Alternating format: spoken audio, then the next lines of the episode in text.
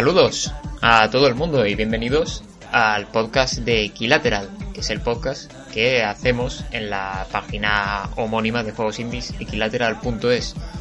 Una vez más, yo soy John y, esta vez no se me ocurre cómo, cómo empezar a comentar el principio del programa, porque en los últimos programas siempre he tirado del hilo de, de pedir disculpas por la tardanza y hacer chistecitos, pero ahora como todo va bien, supongo, pues no se me ocurre qué decir, fíjate tú. Así que voy a pasar voy a pasar directamente a las presentaciones que ya, ya le estáis escuchando, de hecho. Y solamente está aquí conmigo Manu, Manu Dom, ¿qué tal? Lo siento por interrumpirte, perdón. no pasa nada. Es que digo que estamos siendo más regulares que nunca. Hombre, la verdad es que sí. Sorprende. Me sorprende hasta También yo. la, porque- la actualidad nos la está, nos lo está poniendo fácil. Eso sí, hoy tenemos muchísimas cosas. Demasiadas. Comparado con el programa anterior, que fue cortito, porque solamente traíamos juegos, pero parece que se han puesto de acuerdo todos los frentes del, del videojuego para, para lanzar noticias. Bueno, lanzar algunas mejores que otras. Ya, ya entraremos en materia. Pero sí, hay bastante, bastante que comentar. Así que no sé si, si quieres si hacer la, la pregunta de, de a qué estado jugando, Manu, pero como solo estamos tú y yo, pues igual no nos, no nos, no nos demoramos mucho. No, adem- además como yo tampoco estoy jugando a nada que no haya dicho ya, porque sigo todavía con Red Dead Redemption 2. Y, y el, el girito de, de mi actualidad de videojuegos es que he vuelto a empezar Pokémon Sol y Luna. por alguna razón. No, por el hype de, del espada y escudo, lo típico, de que es un Sí. Pokémon nuevo y te metes en el anterior y ya, empezar una partidilla y eso. Y ahí estoy. Bueno, lo del, lo del Red Dead creo que no lo dijiste, ¿no? El último programa en el que estuviste dijiste Skyrim. Ah, sí. Pues Sí, sí. pues sí, eh, bueno, estoy en el pozo de, de Redemption, me lo compré hace ya tiempo. Lo que pasa es que voy avanzando muy, muy lentito. Más rápido de lo que me gustaría, porque cada vez que veo avanzar el porcentaje de la partida me da miedo a que llegue el final. Hmm. Pero nada, estoy disfrutando muchísimo, la verdad. Me está encantando el juego. Bueno, del, del Pokémon, tú ya sabes que yo soy bastante de Defense Squad de, de Sol y Luna. Pero- Sí, sí.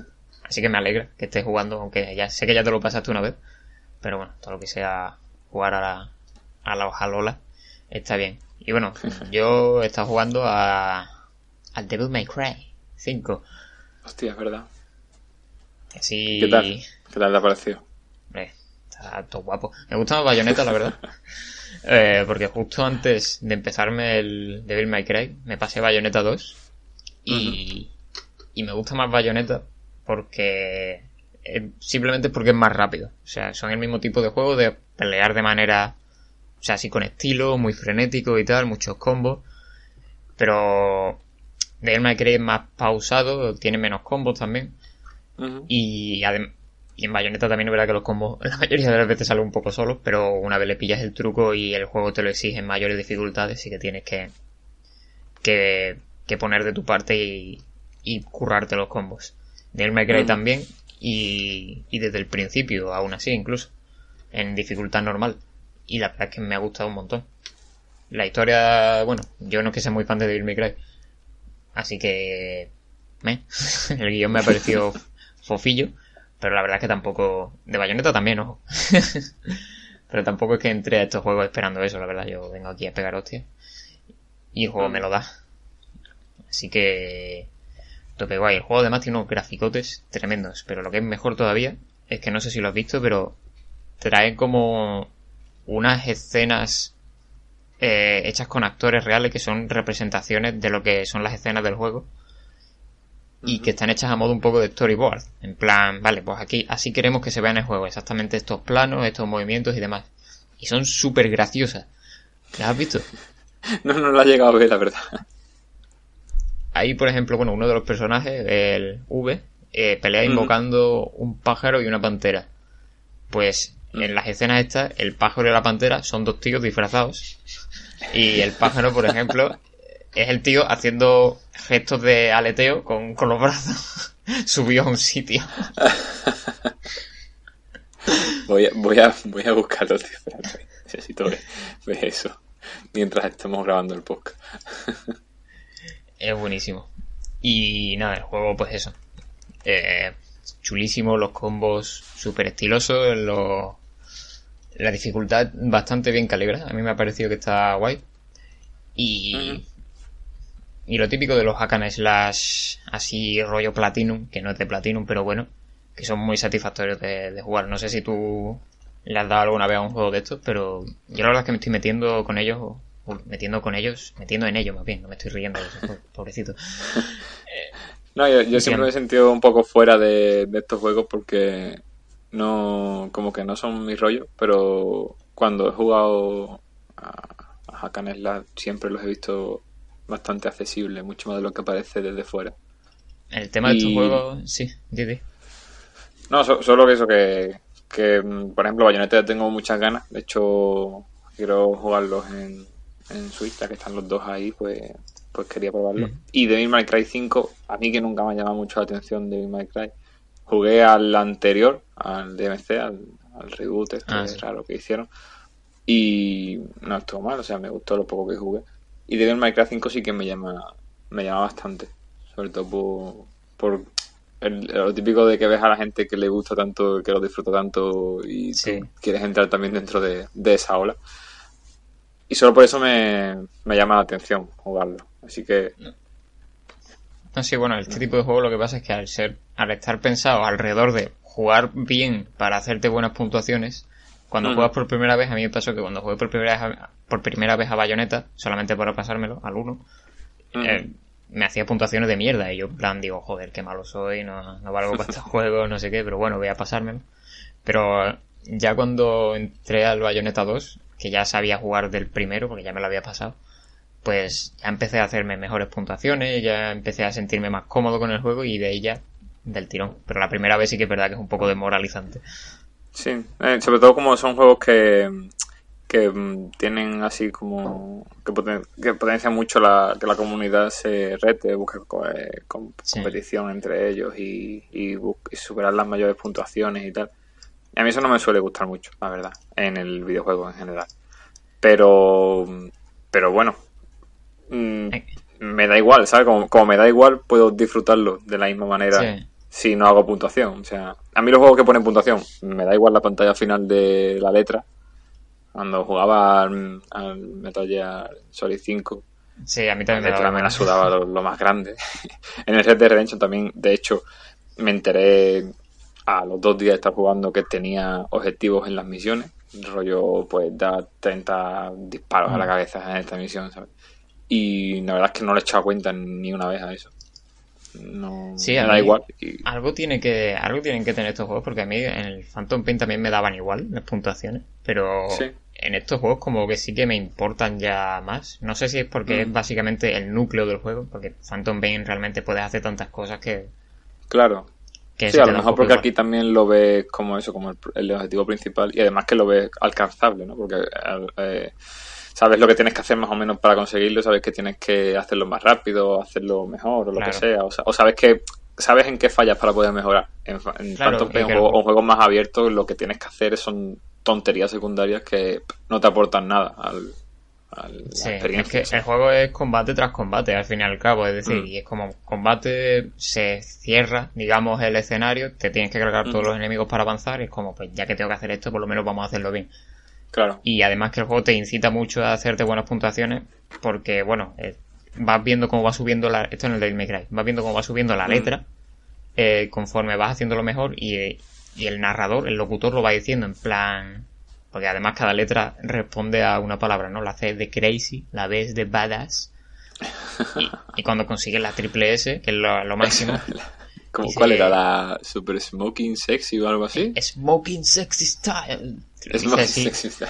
te lo hizo así como gritando y tú ya te vienes topa arriba y además no solo eso, sino que la música cambia según lo bien que juegas, según la puntuación que te estás haciendo.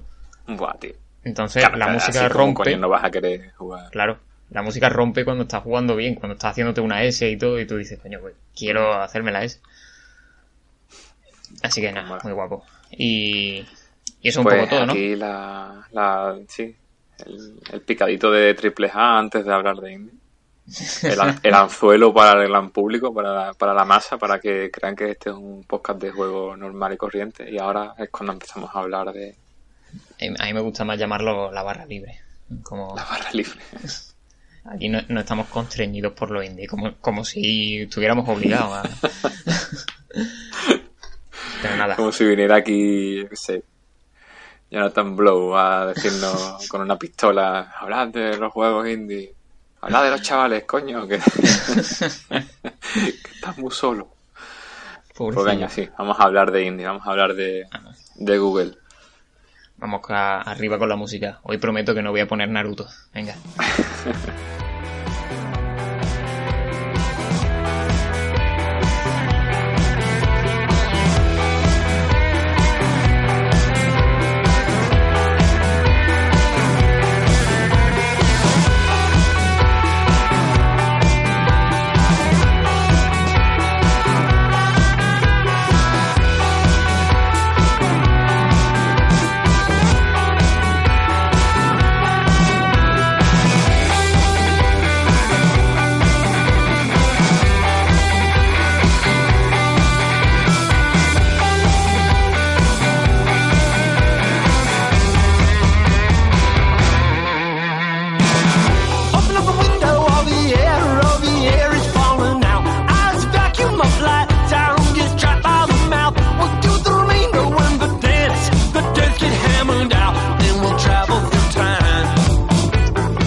Volvemos después de, del minuto musical para comentar las cosas de actualidad que han sido muchísimas. Y como ya hemos dicho, algunas un tanto mejores que otras. Vamos a hablar de una que es quizá la más neutral de, todas las que traemos. De una noticia, la más reciente de hecho, y una de las que más ha dado que hablar, que es el, el anuncio en la GDC, que está teniendo lugar ahora mismo en el momento de grabarse este programa, de Google Stadia, que es el servicio de videojuegos de Google en streaming.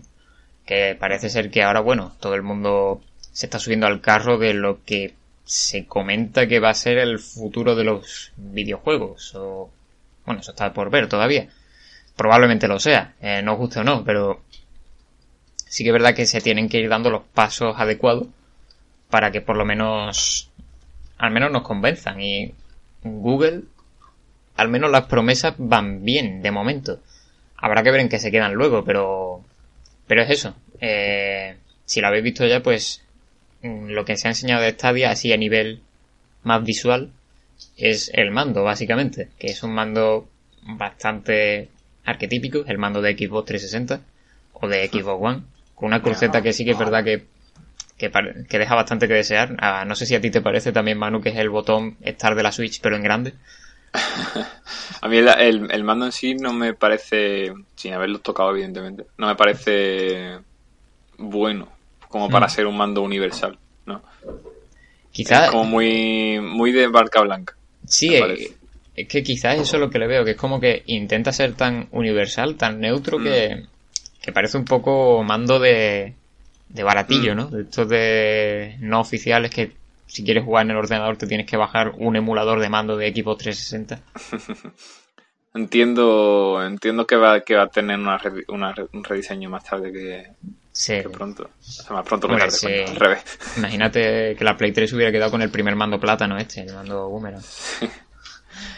Pero bueno, sí. fíjate, hay, hay un, un tema con, con, el, con los mandos que parece que, no hay ningún mando que se haya acercado a, ser el más universal posible. Y hay uno que sí me gustó a mí muchísimo cuando lo pude probar, que es el de, el de Steam, el de Steam Controller. ¿En serio? Ese, sí, eh, parece una mierda, pero después los pads táctiles estos funcionan bastante bien. Sí es verdad que para que también depende de qué tipo de juego utilices, ¿no? Porque si hay juegos en los que necesitas cruceta real, pues tiene que ser complicado, pero joder, me gustaría más uno así, creo que creo que para Stadia pegaría uno más así más con los con el Pad sí creo que sería mucho más universal de lo que puede ser este.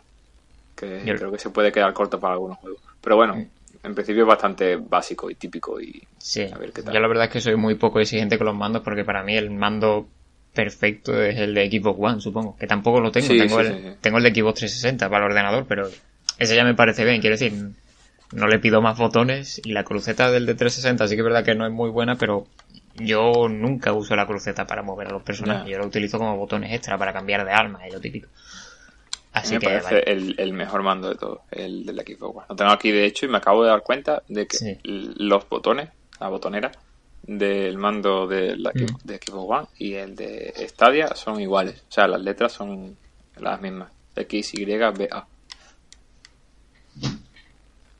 No, creo que es la primera vez que se coincide en eso, ¿no?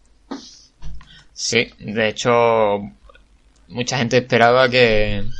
Se, sorprendió por eso, porque a lo mejor esperaban que, volvieran a, cambiarlos de sitio y que ahora de repente, pues donde está la A en el mando de la Xbox, está la I ahora. Y sería todavía más confuso porque ya en la Switch lo tienen invertido y es muy confuso. Pero no, se, han, se han puesto del lado de, de Xbox. Pero bueno, pasando a hablar de, de lo que importa de Google Stadia, vaya, es que decía, comentaba lo del mando, porque es la referencia más visual que tenemos. Porque Google Stadia no es una consola, como muchos podrían esperar.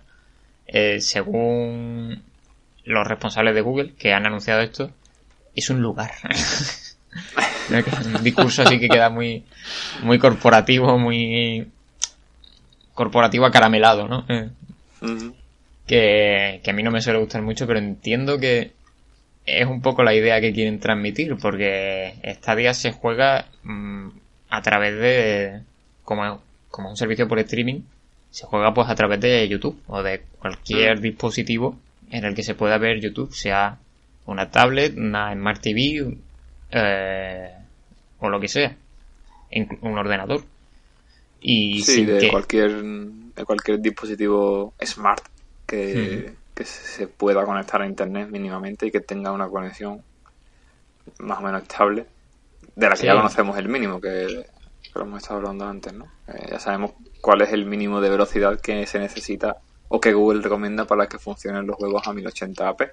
Claro, la, la principal preocupación de, de, esto es que, bueno, a ver, para, por si alguien no sabe muy bien cómo va la mandanga, el juego en streaming es básicamente jugar eh, pero a un juego en el que los cálculos que se están haciendo para procesar ese juego no los está realizando la máquina en la que está jugando, sino se están realizando en la nube.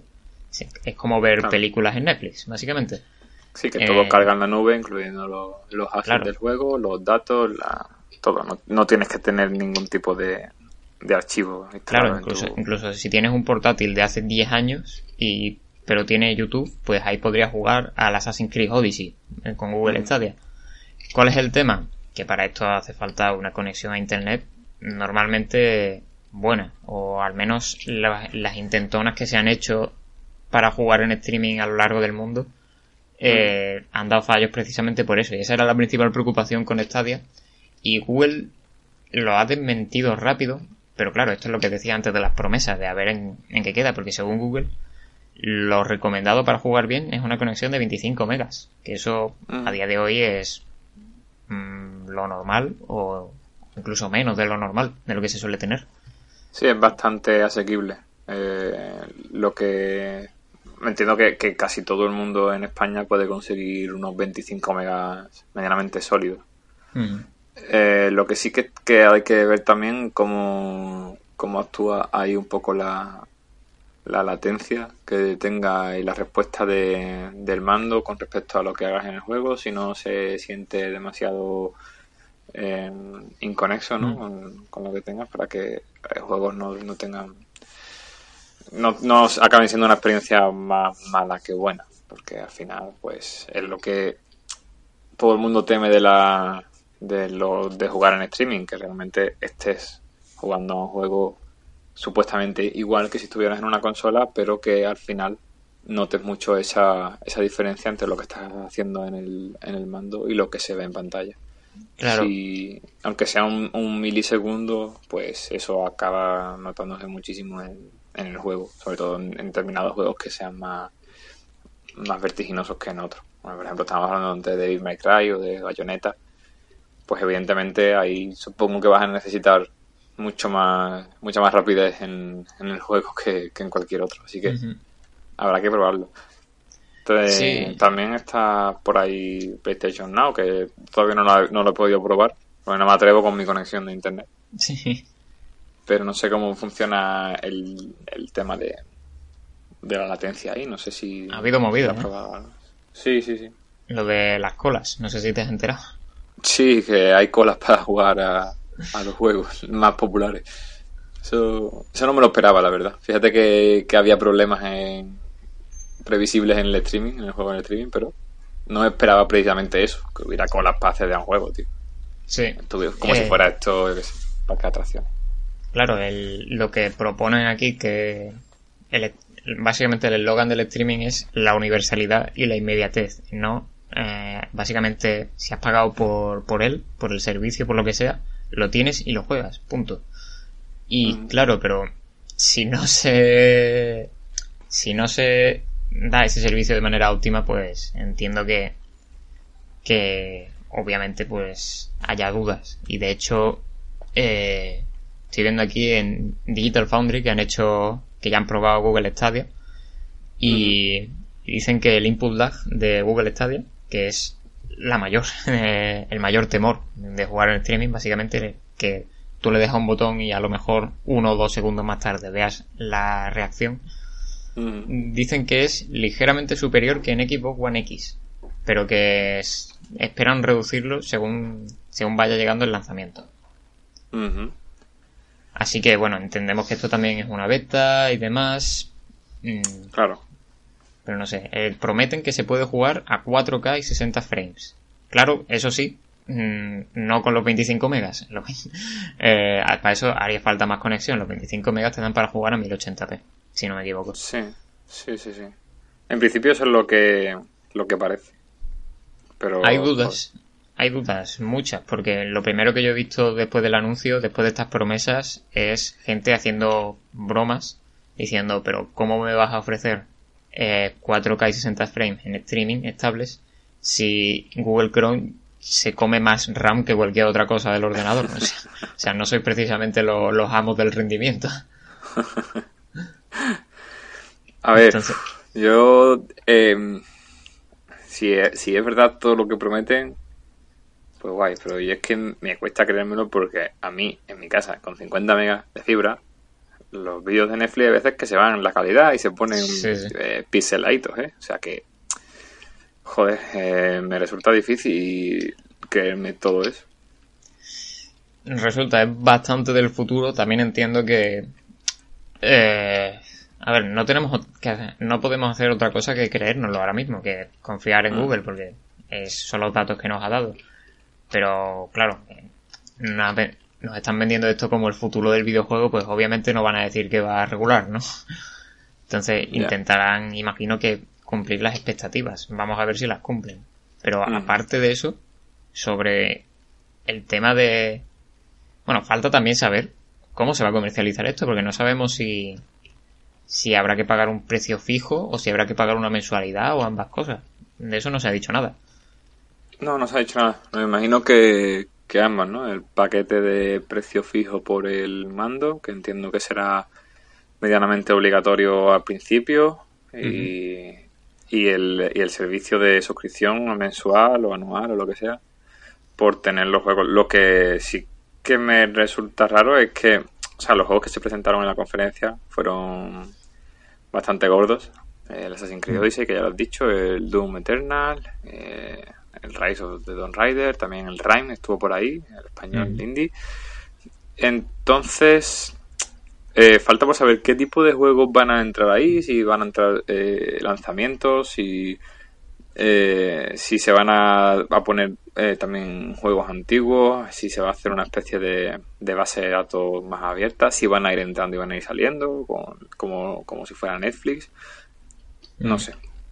Seguramente yo entiendo que van a hacer una, una especie de, de gestión del catálogo muy similar a la de servicios como eso, como Netflix o como Prime, que van a tener una cabecera de juegos siempre presentes, o al menos la mayoría del tiempo presentes, que van a tener juegos que vayan entrando y saliendo, y sobre todo, lo que me parece también bastante importante a tener en cuenta es que creo que en algún momento u otro van a anunciar juegos propios. O sea, que Google se ponga a, comprar o a llegar a acuerdos con estudios para tener acuerdo, perdón, para tener juegos propios dentro del catálogo y sea y se come también en distribuidoras y productoras de, videojuegos, ¿no? Mm. Parece lógico, ah. ¿no? Parece un paso bastante previsible eso. Se habla, se han hecho muchos memes, ¿no? Que, que a mí esto me parece un poco tontería, pero se han hecho de Google va a acabar con, con Sony, con Microsoft y con Nintendo. Tampoco va a ser así, vamos a ver. Pero claro.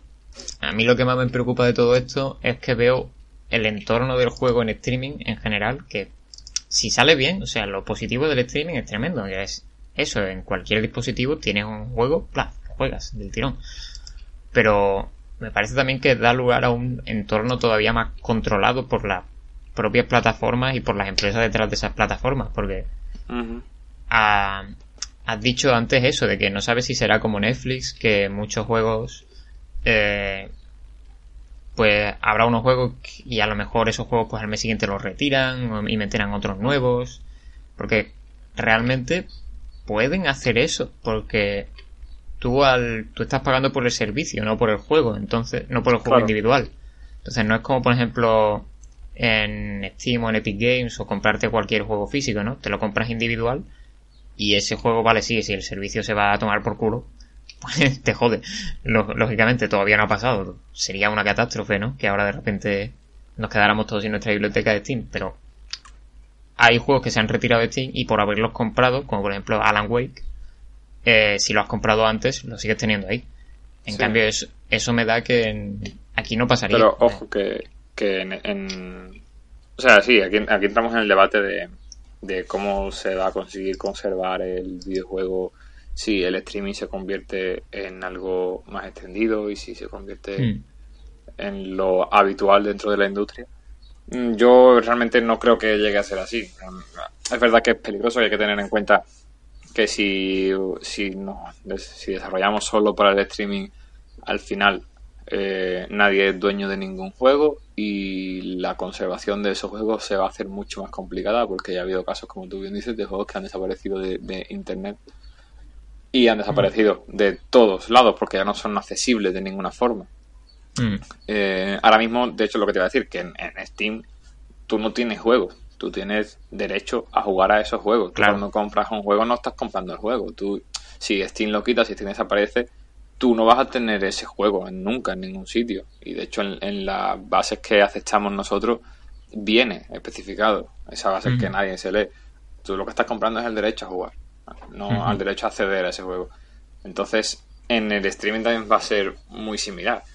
Ahí supongo que, que vamos a necesitar, o que Google en este caso necesitará un, una, un apoyo de los conservadores de videojuegos que les den o que, o que nos den cierta seguridad para que eso no se pierda. Porque, no sé, como esto sea se convierta en, la norma, mm. dentro de unos años hay muchos juegos que se van a acabar perdiendo, muy probablemente.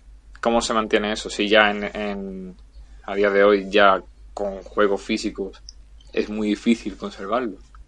Pues, hombre, entramos, en, un, en un problema bastante gordo. Y sobre todo eso, que que la compañía, también me da un poco de miedo eso, ¿no? Que la compañía que, se encargue de, darnos juegos, como, como pienso hacerlos, sea Google, que nos conoce por todos lados, ¿no? Es un poco, bueno. Eh, que también... también está el tema, por supuesto, del DRM, que obviamente si esto va por streaming habrá hará falta conexión a internet para jugar, lógicamente. Y claro, pues eso es una cosa que siempre ha escamado porque ahora mismo, pues, no en todos lados tienes conexión a internet. Eh, o sea, a lo mejor si te vas a tu casa del pueblo y. o del campo lo que sea, y quieres jugar allí, en teoría no podrías hacerlo, a no ser que esto venga con un 4G de la polla o. o no sé. Ah, en teoría sí lo puedes jugar en el móvil o en el portátil, claro. Si ahí le pones un 4G, podría jugar, sí, claro, pero... Pero 4G de 25 megas... Es que...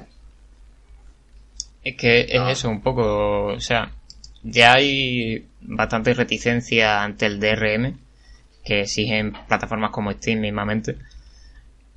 Y, y de hecho, vamos, se armó la Morena cuando se anunció la Xbox One, que decían que iba a tener el DRM, que tendrías que conectarte siempre para jugar, no sé qué y no sé cuánto. Y al final se acabó, Microsoft acabó reculando.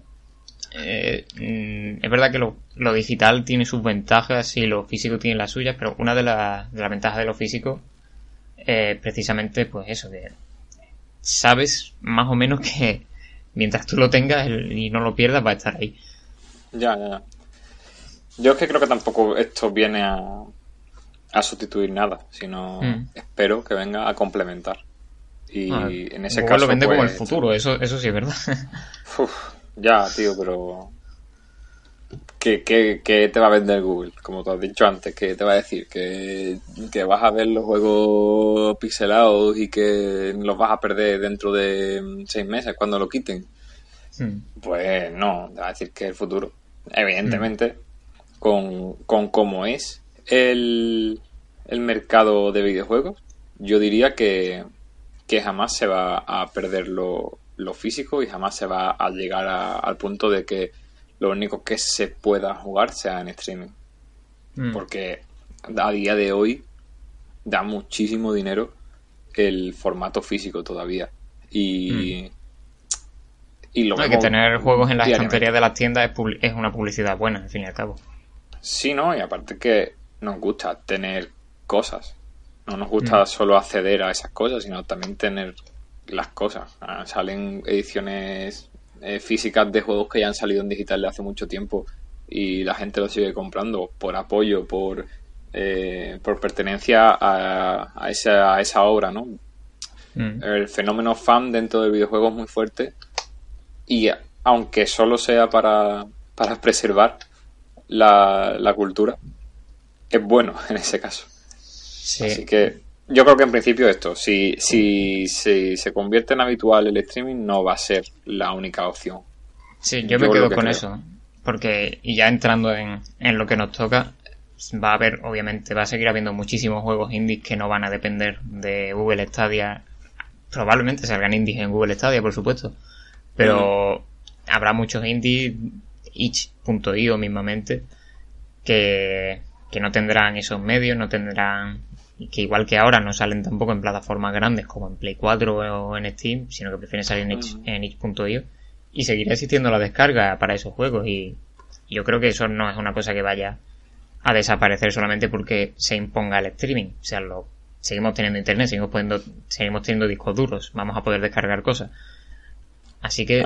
esto, esto le toca de, de forma muy tangencial al indie porque realmente el indie, mm, si quieres, hoy, ahora mismo, puedes jugar en streaming a casi cualquier juego indie que te metes en itch y entras en la parte de jugar en el navegador y ahí tienes juego en streaming, no tienes que descargar nada, no tienes que hacer nada, directamente lo tienes ahí. Así que es verdad que hay una nueva un, nuevo actor en el, en el mercado, en la, en la guerra brutal todavía de consola. Y viene sin consolas y es curioso y, y, este actor va a poner una barrera de entrada. Aquí no va a poder publicar cualquiera muy probablemente. Aquí no, no va a ser un Steam, no va a ser un niche que, pueda subir cualquier proyecto pequeño. Y también hay que tener en cuenta qué, tipo de filtro se va a hacer, qué tipo de, gestión de, de, la tienda o, de, o del catálogo se va a hacer, cómo van a potenciar que los desarrolladores independientes puedan hacerlo, cuánto se le va a cobrar. Mm. Lo, lo, lo peor de todo es que hay muchas incógnitas todavía que, no sabemos nada y que creo que deberían haber, joder, ya que vas a presentar algo así, no solo digas que, viene el Assassin's Creed Odyssey y te marques ahí una vacilada, sino, coño, di cómo va a funcionar y, y qué mínimos vas a necesitar para, tanto para jugar como también para publicar y qué tipo de, servicio vas a dar. Sobre todo en un marco en un marco como la GDC, que su propio nombre lo indica, la Game Developers Conference, una conferencia dedicada a desarrolladores de videojuegos.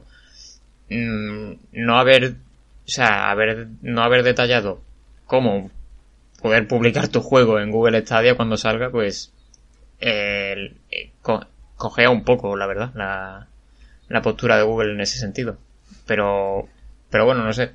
Ya, que hemos hablado también mucho de lo negativo, Eso no quiere decir ni mucho menos que no nos queramos quedar con lo positivo. Repito, eh, aunque haya dicho yo lo de antes, de, de que cuando tú compras un juego y pagas por ese juego tienes la seguridad de poder jugar ese juego, los servicios como Game Pass, por ejemplo, de mensualidades por todo el catálogo, son claramente una ventaja cuantiosa siempre y cuando se mantengan así.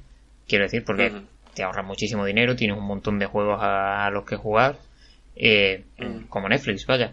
Y si eso sale bien, pues a, tope, chapo. Y si lo del streaming además va tan bien como prometen, pues sí que sería algo algo a tener en cuenta, desde luego, y algo que yo mismo sería el primero en, querer ir a probar, pero mm, por si acaso me gustaría poder seguir descargando juegos y, y comprando los disquitos o los cartuchos. Esa es mi conclusión mm. un poco. vale, sí, totalmente de acuerdo. Pasamos ya a lo siguiente. sí, vamos, vamos pasando, que, que, si no nos tenemos aquí. ¿Qué más teníamos? Adiós. Ahora toca el chungo. oh, Dios. de verdad. Pues nada, vamos. Dale, a piñón. Habréis oído, seguramente, eh, cierto escándalo que ha ocurrido el pasado fin de semana con Action Verge, Badland Publishing y Limited Run Games.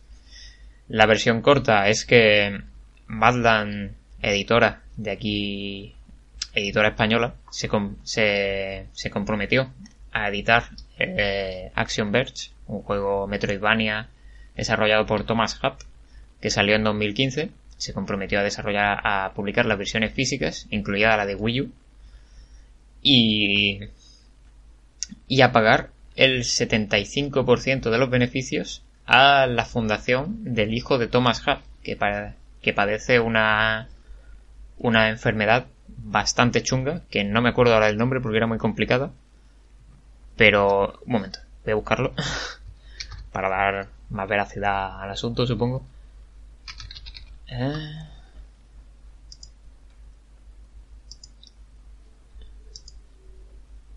Vale, Alastair Hub se llama su hijo, que sufre una encefalopatía neonatal bilirrubínica o kernicterus.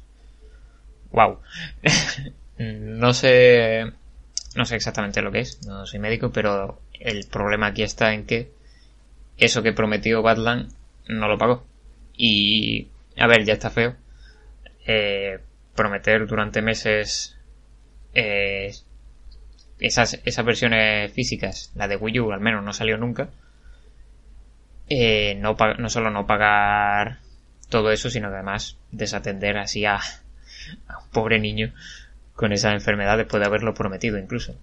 Y ha habido obviamente muchísimo descontento por parte de de de Thomas Hub y Dan Adelman, el desarrollador y productor de Action Verge, respectivamente, y por parte de, Limited Ram Games, que también tenía un acuerdo para con Badland para vender la, las versiones físicas de Action Verge que Badland en teoría debía producir. Y es un tema muy, muy, muy espinoso y que tiene muchísimas aristas y que la verdad es que así resumido me he saltado un montón de cosas y no he tocado otras tantas que son el problema, que pueden ser problemas más graves, pero wow, te... Sí, no, aquí la verdad es que a mí me gustaría ser bastante claro con esto. Yo entiendo que la, los creadores de Actionberg y, y Limited Run Games no, no han dicho nada hasta ahora porque no podían, han, han mantenido silencio y mm. esto viene de lejos. Esto llevan ya tiempo con esta, con esta problemática.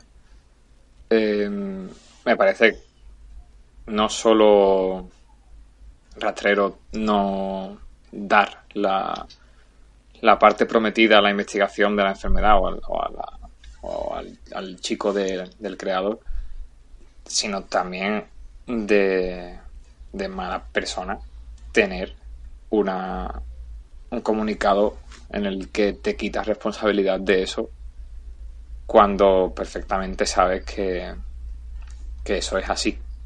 Quiero decir, me extrañaría muchísimo que una persona con, mm, con un hijo enfermo banalice acerca de la enfermedad de su hijo y se invente todo esto con el consiguiente marrón que conlleva internacionalmente. Y, y la verdad es que me parece horroroso. Eh, además, todo esto no solo mm, desvela que mm, pues las empresas en la industria española tenga o sea, básicamente en España se está creando un entorno de desarrollo de videojuegos muy tóxico. Eso es lo que quería decir. Se mm. están haciendo tremendas barbaridades en nombre del, de la, del, del progreso de la industria que no se están controlando. Se están generando entornos muy nocivos para que los creadores y desarrolladores de videojuegos hagan videojuegos sin ningún tipo de seguridad en, en una auténtica situación de bueno de desprovisión no de de mm. vivir eh, por completo eh, en una incertidumbre económica de la cual sí que hay personas que se están lucrando y, y me parece que hay que tomar cartas en el asunto de una vez por todas y e ir en contra de esas personas que están vendiendo humo y vendiendo esperanza a personas que quieren dedicarse al videojuego. Me parece mm. horroroso que existan, que existan empresas y que existan personas dentro de organizaciones que, no voy a decir ya organizaciones, ¿vale? Porque todos sabemos que dentro de Dev y dentro de AEVI hay personas mm, muy buenas que trabajan muy duro por, por hacer que todo funcione, pero al mismo tiempo hay todavía vestigios de, de empresarios que se dedican a, a engañar y engañan y, y mienten y, y, hacen creer a las personas que, que del videojuego se puede vivir cuando casi nadie en España vive del videojuego trabajando con empresas españolas. La mayor parte de juegos en España o estudios que se dedican o que más o menos se mantienen tienen un acuerdo con empresas extranjeras.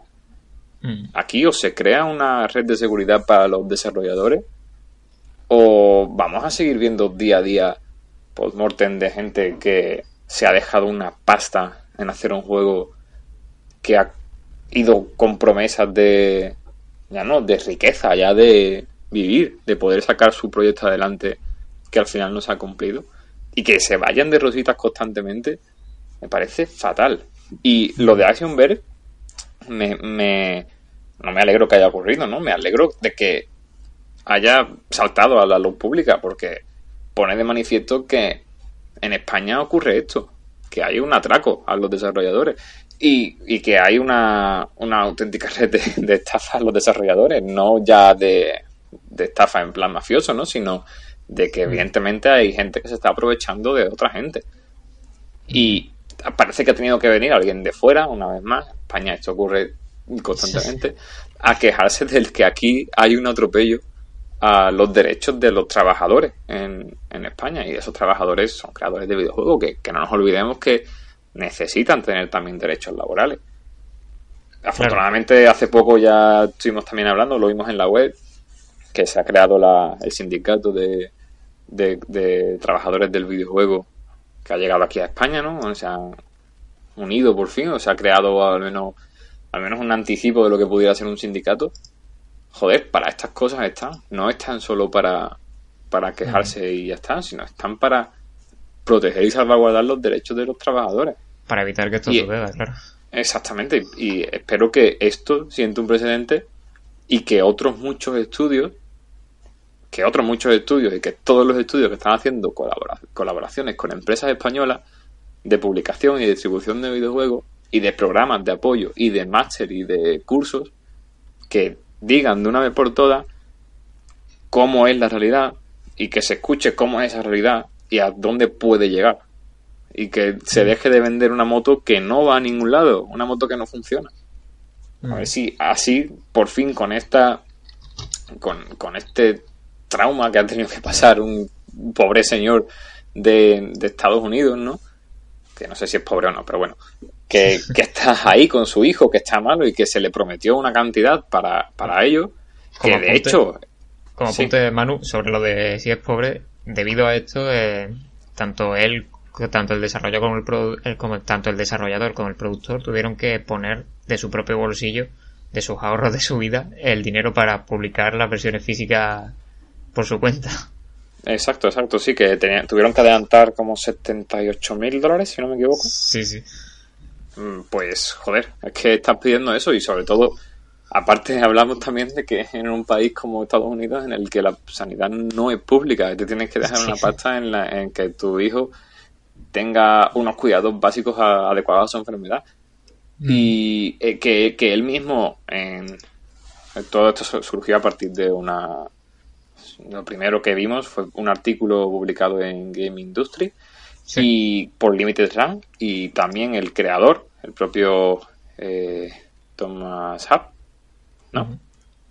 Eh, simplemente decía, explicaba, la verdad es que con una honestidad brutal por su parte, porque yo no, no creo que hubiera sido capaz de, de explicarlo todo con tanta frialdad. Eh, explicaba que, que habían escogido a Badland, una empresa española, porque el propio Luis Quintán, que es el CEO, les había prometido eso. Sí. Les había dicho, les había dicho con total certeza que el 75% de las ganancias iban a ir para, para el chico, para el hijo de, del creador. Y claro, evidentemente eso pues es una a ver, es un encanto de serpiente, no ahí no no va a existir tal eh, dinero, Claro. nunca se le va a dar. Mm, yo podría montar mañana y tú podrías montar mañana una empresa de publicación y prometerle a cualquier pobre diablo que le vas a dar el 90% de las ganancias de un juego. Venga, yo me, quedo, yo me quedo el 10. Total, si es que no te lo voy a dar porque soy una empresa que está en quiebra. Sí. ¿Qué tipo, que- de, qué tipo de, de beneficio te voy a dar yo a ti? Claro, porque aquí eh, el dato o los datos que terminan de tejer toda esta red de, de confusión, de eh, alguna que otra medias verdades, es que Lu- Luis Quintans, el presidente de Badland, es también el, el presidente de DEF, la asociación de desarrolladores de videojuegos que publica cada año el libro blanco de, del desarrollo de videojuegos.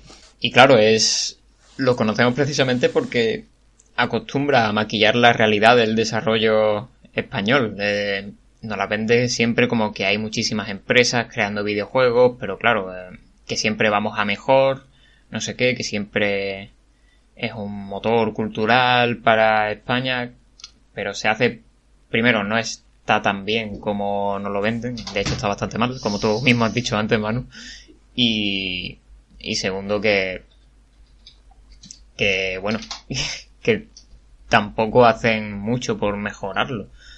Y, joder, el tema de que Luis, Quin- Luis Quintans sea el, sea, aparte de presidente de una empresa de videojuegos, una de las más grandes de España, eh, y presidente de la Asociación de Desarrolladores, ha escamado a muchos desarrolladores, precisamente, que no se tragan pues las milongas del libro blanco, ni de Dev, ni, ni de, ni de tal. Y por supuesto también ha generado mucha desconfianza alrededor de el comunicado del propio Luis Quintans en Twitter, que en el que ha dicho básicamente que no pudieron pagarlo, pues lo que tú has comentado, que, que no estaban en una situación económica como para como para permitírselo, como para ir pagando. Y que admiten, y esto es lo más lo más flagrante de, realmente, una de los más una de las cosas más graves, que sí, y que bueno, que tuvieron algún problema de comunicación. A ver, es que estas personas se quedaron sin dinero prácticamente por culpa por culpa de la promesa que le hicisteis y por más que os preguntaban siempre dabais largas o sea es se puede vaya a las declaraciones de tanto de Limited Run como de Dan Adelman y, y Thomas Hub aseguran que siempre que contactaban con Badland o no obtenían respuesta o Badland le decía sí bueno eh, ya os llamaremos y no llamaban. Entonces mm, Claro, no se escudan, eh, bueno, Quintana se escuda sobre todo en que Badland estaba en un proceso de quiebra, entonces, o, o de recesión, o de, vamos, me veis al carajo, básicamente, y que estaban más a eso que a atender a, la- a los lanzamientos y a, y a la propia publicación de, de ese proyecto. Eh, dice que no, que no, que eso, literalmente en el comunicado pone que sin que sirva como excusa y asumiendo que deberíamos mantener una comunicación más fluida por parte de Badland, no sé qué. Mm, me parece una excusa barata, aunque no la quiero usar como tal, pero lo está usando. Mm. Eh, decir que, que tu empresa pues estaba mal de dinero y que por eso no pudiste ni siquiera explicar que está mal de dinero, cuando es una base dentro de, de la publicación. En cualquier tipo, mm. ser honesto y ser sincero con la persona a la que vas a publicar. Así que, bueno, no sé. Mm, me parece horroroso toda la... Sí. Es lo que tú has dicho, que esto también se lo tuvieron que ver venir, porque creo que este acuerdo se, se hizo en 2017. Eh, Atlan en 2017 Creo que fue en 2017 cuando cerró Badland Games y abrieron Badland Publishing. O sea, realmente ya Badland sabía que estaba en un... Sí, bueno, el OU, se llamaba, ¿no? ¿Aue? Eh, sí, es el, el, juego este de intentar... No, yo, yo me refería al de, el de cambiar el, nombre. Ah, vale, vale. bueno, me he ido por la ramas. Bueno, no, bueno, es otra. Es que, joder, este, esto es un puto culebrón y tiene muchísimas ramas y la verdad es que toca muchísimo más de lo que podamos abarcar seguramente. O sea que yo creo que lo que podemos ver actualmente de lo que se ha formado es solo una puntita y que hay muchos más eh, estudios y que hay muchas personas afectadas aquí. Por eso decía antes que mm, me parece mm, positivo, con todo el respeto, que se hayan tirado de la manta de esto porque de aquí puede salir una, una buena vía para quejarse de, de los excesos de los tiburones que manejan la industria española eh, de por supuesto. Dentro de lo malo se tiene que destapar, por supuesto, pero también yo creo que el, el gran problema aquí, aparte de obviamente el no haber pagado a... Que por cierto, el, la actualidad de este conflicto es que Badland sigue comprometida a pagar, o eso, o eso dijo Luis Quintana en su comunicado, pero el ah. tema está en que la, la parte de Limited Run Games, que por su cuenta ya van a publicar la versión física de Wii U a, finales de mes de Action Verge, eh, no se lo creen. Ni Limited Run, ni Thomas Hart, ni Dan Adelman. No se lo creen, así que los han, los han demandado y, y habrá juicio.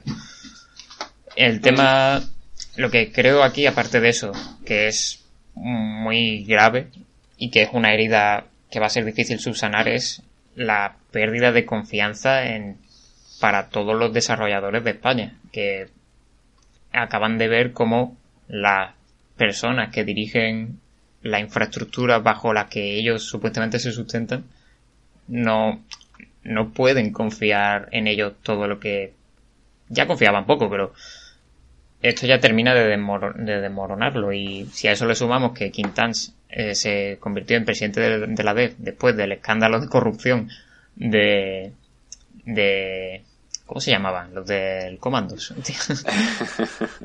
sí, bueno, sí. después de que los anteriores cabezas de, de, la asociación se estuvieran involucrados en un, en un escándalo de corrupción, eh, nos da a entender que en España la industria del videojuego mira poco y mal por, por quienes la tienen que sustentar, que son sus desarrolladores. Y está generando una pérdida de confianza en ellos que básicamente cualquiera tiene ahora ganas de desarrollar un juego en España, ¿sabes? Claro, sí, o por, lo menos de, publicarlo con las vías mm, patrias o las vías nacionales. Eh, alguna buena habrá, eh, que, no nos que no nos acordemos ahora. Pero sí es verdad que no, que aquí estamos, estamos hablando solo de, de Badland, ¿vale? Que en principio es la que ha liado todo esto. Claro, pero que... ten en cuenta que Badland, pues eso, tiene, tiene raíces en Dev, que tiene, y, Dev tiene raíces al, mismo sitio, al mismo tiempo de más sitios. Quiero decir, es, en realidad es todo un conglomerado en el que hay, en el que todo el mundo se conoce. Y... Sí, sí, no, entiendo que dices que si, joder, que si el presidente de una de las mm, de las mayores asociaciones de videojuegos de, de desarrollador de, videojuegos de España se ha metido en este, en este fregado, en esta especie de trama fraudulenta, pues que no habrá hecho con, con Dev, ¿no? Quiero decir. Claro. A partir de, de ahora podemos pensar de todo. Ya no digo criticar, porque las críticas que, que he hecho se mantienen en pie y, están sustentadas por, por muchas experiencias. Y ahora mismo mm, no puedes confiar en una compañía cuyo, en una asociación, perdón, cuyos dos altos cargos, dos presidentes, han estado en temas eh, fanganosos, ¿no? No creo que nadie pueda eh, estar ahora mismo muy conforme con la gestión de, de DEF y evidentemente necesita una renovación. DEF em, emitió también un comunicado por su parte explicando que después de la GDC, que como han dicho antes se, está celebrando ahora en San Francisco, eh, San Francisco es, ¿no? Sí. Eh, después de, de, la GDC iban a tomar unas medidas eh, en contra de esto. De momento ellos están en, en Estados Unidos, en la en el evento y supongo que cuando vuelvan a España o cuando acabe el evento tomarán las medidas oportunas que entiendo que pasan por la institución de Luis Quintans y la selección de otra de otra cabeza visible, otro presidente que, que lo sustituya. Esperemos que en esta ocasión no venga también con, con un regalito bajo el brazo como, como esto, porque les han salido ya ranas dos de dos. Así que bueno. Claro. Veremos cómo avanza, porque necesita un lavado de cara, no solo un lavado de cara, sino realmente una reestructuración de, de, la, de la asociación, que realmente se vea que, que, que, que están haciendo otra cosa, que no sea, no sé, liarla. Mm. Es que yo creo que la solución me da cosa decir la única, pero es que lo parece. La única solución básicamente va a ser el sindicato, eh, porque por mucho que se destituya a Luis Quintans, es lo que, es lo que digo antes. ahí todo el mundo se conocen, todos los grandes mandamases de las empresas de videojuegos se conocen y van a poner pues a... Es lo, lo, típico de siempre, a... a no, no quiero decir lo, lo típico de amiguetes, ¿no? Pero... Eh, gente que ya... que está siempre en esos altos cargos eh, empresariales y entonces y que se ningune a los trabajadores de videojuegos, a los desarrolladores, que son los que al final siempre acaban sufriendo pues los estragos de las malas gestiones y organizaciones de estas asociaciones y mm. empresas. Entonces. No, sí está claro que... sea para. sea una industria con buen o con mal estado, hace falta un sindicato que, De, la cara por, la, por los trabajadores que, que lo estén pasando mal y que en España lamentablemente son, son muchísimos. Así que, bueno. Y bueno, ya como nota final, si queréis profundizar más en, en, este tema, que como ya decimos es muy espinoso y tiene muchísimas aristas, eh, os recomendamos que, que leáis el reportaje de Eurogamer España de Jaime San Simón, eh, que ahí, pues, como su propio nombre indica, el, nombre del, reportaje es toda la información acerca del conflicto de Limited Run Games y Thomas Hart Games con Badland Publishing. Y que recoge un poco en orden cronológico todo lo que ha pasado con declaraciones de la, de todas las partes, tanto de Quintans como de, como de Thomas Hub, Limited Run Games y demás. Es bastante completo, eh, te da una visión bastante acertada de cómo ha sido todo. Y la verdad es que, pues un suceso muy desagradable que al menos se ha destapado porque pues eso, se ha destapado, creo que lo he comentado antes, pues porque ya no no querían esperar más, ya llevaban demasiado tiempo dándoles largas y de, y los desarrolladores y productores de Action Verge dijeron pues hasta aquí hemos llegado. Así que nada, pues va a ir. Espérate antes de terminar porque acabo de ver una cosa que de la que no había eh, visto nada todavía, que no lo había leído. Eh, por lo visto hay mm, dos demandas eh, simultáneas, la de Adelman, el productor, y la de Limited Run Games. La de Limited Run Games se resolvió eh, según dice Jaime San Simón en, en Eurogamer España, se resolvió el pasado 4 de diciembre en favor del demandante por incomparecencia de Badland. Es decir, que Badland no acudió al juicio o al, proceso. ¿no? Es verdad, es lamentable también, por esa parte entiendo. que Y nada, simplemente que, por ejemplo, la, la, la compañía Limited Run Games está estudiando, cito textualmente, cómo aplicar la sentencia estadounidense en territorio español. O sea que efectivamente ahora mismo el Estado eh, americano, Estados Unidos, ha resuelto a favor de, de Limited Run Games, le ha dado la, le ha dado la razón. Así que simplemente están estudiando cómo hacer que Valdan pues, pues pague o, cumpla su sentencia desde, desde España. Mm pues iremos viendo cómo se va resolviendo todo esto. Tendremos noticias, supongo, a lo largo de los próximos meses. De momento nos quedamos con un panorama bastante desagradable que vamos a intentar, al menos en, el, en lo que es el tono del podcast, arreglar y, pasar a hablar de algo más animado. Sí, venga, pasamos a, a lo otro. Que no es ni más ni menos que los ganadores los, juegos que han sido galardonados en la gala de los IGF de este año, el Independent Games Festival, que se acaba de conocer cuáles han sido esos, los premiados, ¿no?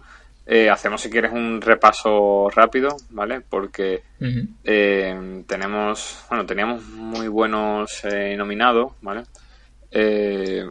uno de los más conocidos, porque sabemos que, que estos premios suelen tener en muchas ocasiones juegos que son así un poco más experimentales, juegos un poco más desconocidos, que en los que les premian em, eh, cosas muy concretas, ¿no? Sí que me parecen unos premios que están bastante bien por eso mismo, además también por la por el, la cantidad pecuniaria que se le da a los ganadores. En este caso eh, estaba uno de ellos eh, nominado el Return of the Obra que se ha llevado un premiazo de 30 mil dólares. Bastante bien. Y aparte también se ha llevado el premio de excelencia narrativa. Eso así, así, ¿eh? ¿Por qué? Mm, ¿No te gustó mucho qué? No, el juego me encantó. O sea, lo, puse en el artículo de, los góticos como mi goti, precisamente. Exactamente. Pero por narrativa, precisamente no. Aunque, bueno, entiendo, entiendo que es una forma. La forma que tiene de contar la historia no es, no es innovadora, ¿vale? Sí, va. Pero está muy ligada a, a, tu, a tu proceso de descubrimiento del misterio. Que eso está guay. Pero mm. tampoco. O sea, es muy, muy anecdótico lo que cuenta Oradín realmente. Yo... Sí, yo, yo lo, entendí, lo entendí por ahí. Por, por el hecho de hacerla de forma tan, tan personal para cada jugador y tal. Mm, aunque diría que diría que el premio que se merecía Obradin, aparte del, del Gran Premio Seumas Magnali, que es el gran premio que se reparte en honor a, a un desarrollador, creo que es este señor, que es un premio que lleva su nombre. Igual me equivoco, luego haré fe de ratas. Pero eso. Eh, pero el premio en diseño se lo ha llevado Opus Magnum, que también me parece, este sí que me parece muy, muy acertado.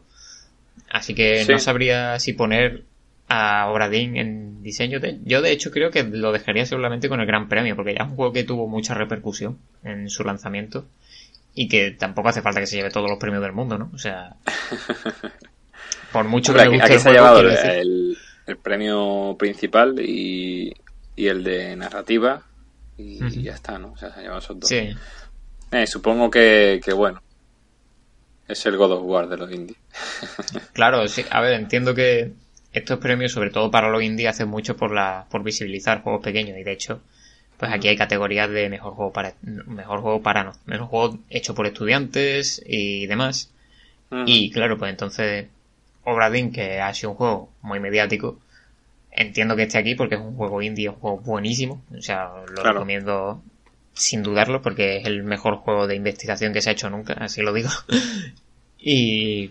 Pero. Es eso. Sí, entiendo un poco que, el premio principal y que el premio. A ver, si, si el premio principal se lo lleva un juego desconocido y al resto de juegos también, eh, el resto de premios también, este, esta, esta gala no tendría mucho, mucho impacto en lo que es el, el medio. Entiendo Mm. que, bueno, pues se ha buscado también un poquito un juego medianamente conocido para que llame la atención dentro de los titulares, ¿no? Y, y eso se destaque como hemos hecho nosotros, hemos picado en el anzuelo, destacar el juego más conocido dentro de la lista, ¿no? Sí. Porque después si nos paramos a mirar un poco eh, el, el resto de juegos, pues sí vemos Opus Magnum, como has dicho, vemos también Paratopic, que se ha llevado el premio a excelencia en audio, eh, que es un juego que, bueno, si estás medianamente metido dentro de- del panorama lo conoces, pero eh, desde fuera igual no tanto, ¿no? Es este juego que casi como con gráficos de, de Play 1, ¿no? Con gráficos Sí, así sí. Un juego de terror con gráficos de, de eso, de Play 1, pero que por lo visto está bastante... Yo no lo he jugado, la verdad, aunque me lo compré en itch.io. Pero también es que yo con los juegos de terror soy muy especialito. Pero con este tengo cierta esperanza porque que tiene gráficos así de, de juegos de Play 1, pero según me han contado, no utiliza precisamente esos gráficos para provocar terror de maneras bastante originales y una de ellas por supuesto es el audio, que es el premio que se ha llevado, básicamente. Eh, sí, y entiendo que, bueno, eso es lo que, lo que estábamos diciendo un poco, ¿no? Que quiero decir, incluso a mí o bueno, nosotros, ¿no? Que nos gustan los, los juegos indie, que hacemos por estar informados día a día de qué sale y de qué no sale, de cómo va el mundillo, pues a mí me gustan mucho estos juegos, estos premios porque incluso dentro de lo que ya conoces te acaba sorprendiendo, ¿no? Yo, ha habido Sí. muchas ocasiones que he descubierto juegos eh, aquí, en, el, en, los, en los premios IGF, ¿no? Porque al final mm, ellos mismos son los que ponen en valor esas obras un poco más experimentales y siempre se repite lo mismo, siempre hay un juego más conocido que gana un premio más- del- dentro de la lista o incluso un más gordo, también por mérito, ¿eh? no, no estoy dando mérito a Obradín, y después el resto de, de premios son de juegos que eh, prácticamente no se ha oído hablar, ¿no? O- Sí, yo de hecho es iba a decir que había... Sí, sí, sí. Yo de, yo de hecho iba a decir que había la, que la mitad no los conocía, pero me he puesto a buscar, resulta que algunos sí, por ejemplo Mirror Drop, que se ha llevado el premio en excelencia en arte visual. Pensaba que no lo conocía, pero lo he buscado y resulta, es un juego de puzzles así rollo psicodélico y resulta que lo vi una vez en la lista de los gotis de, de Moya Industria, el, el desarrollador este italiano que hace juegos muy políticos y demás. Sí, sí, sí, sí. Y, y me interesó por eso. Y me había olvidado de él hasta ahora. O sea, ni siquiera me acordaba del nombre, pero ahora definitivamente se, se me va a quedar, vaya. Y más, más juegos que hay, como por ejemplo, Premio Nuevo, que se la ha llevado Black Room. Este sí que no lo conozco, creo. A buscarlo. Sí, este, este juego sí lo, sí lo había visto yo anteriormente por ahí.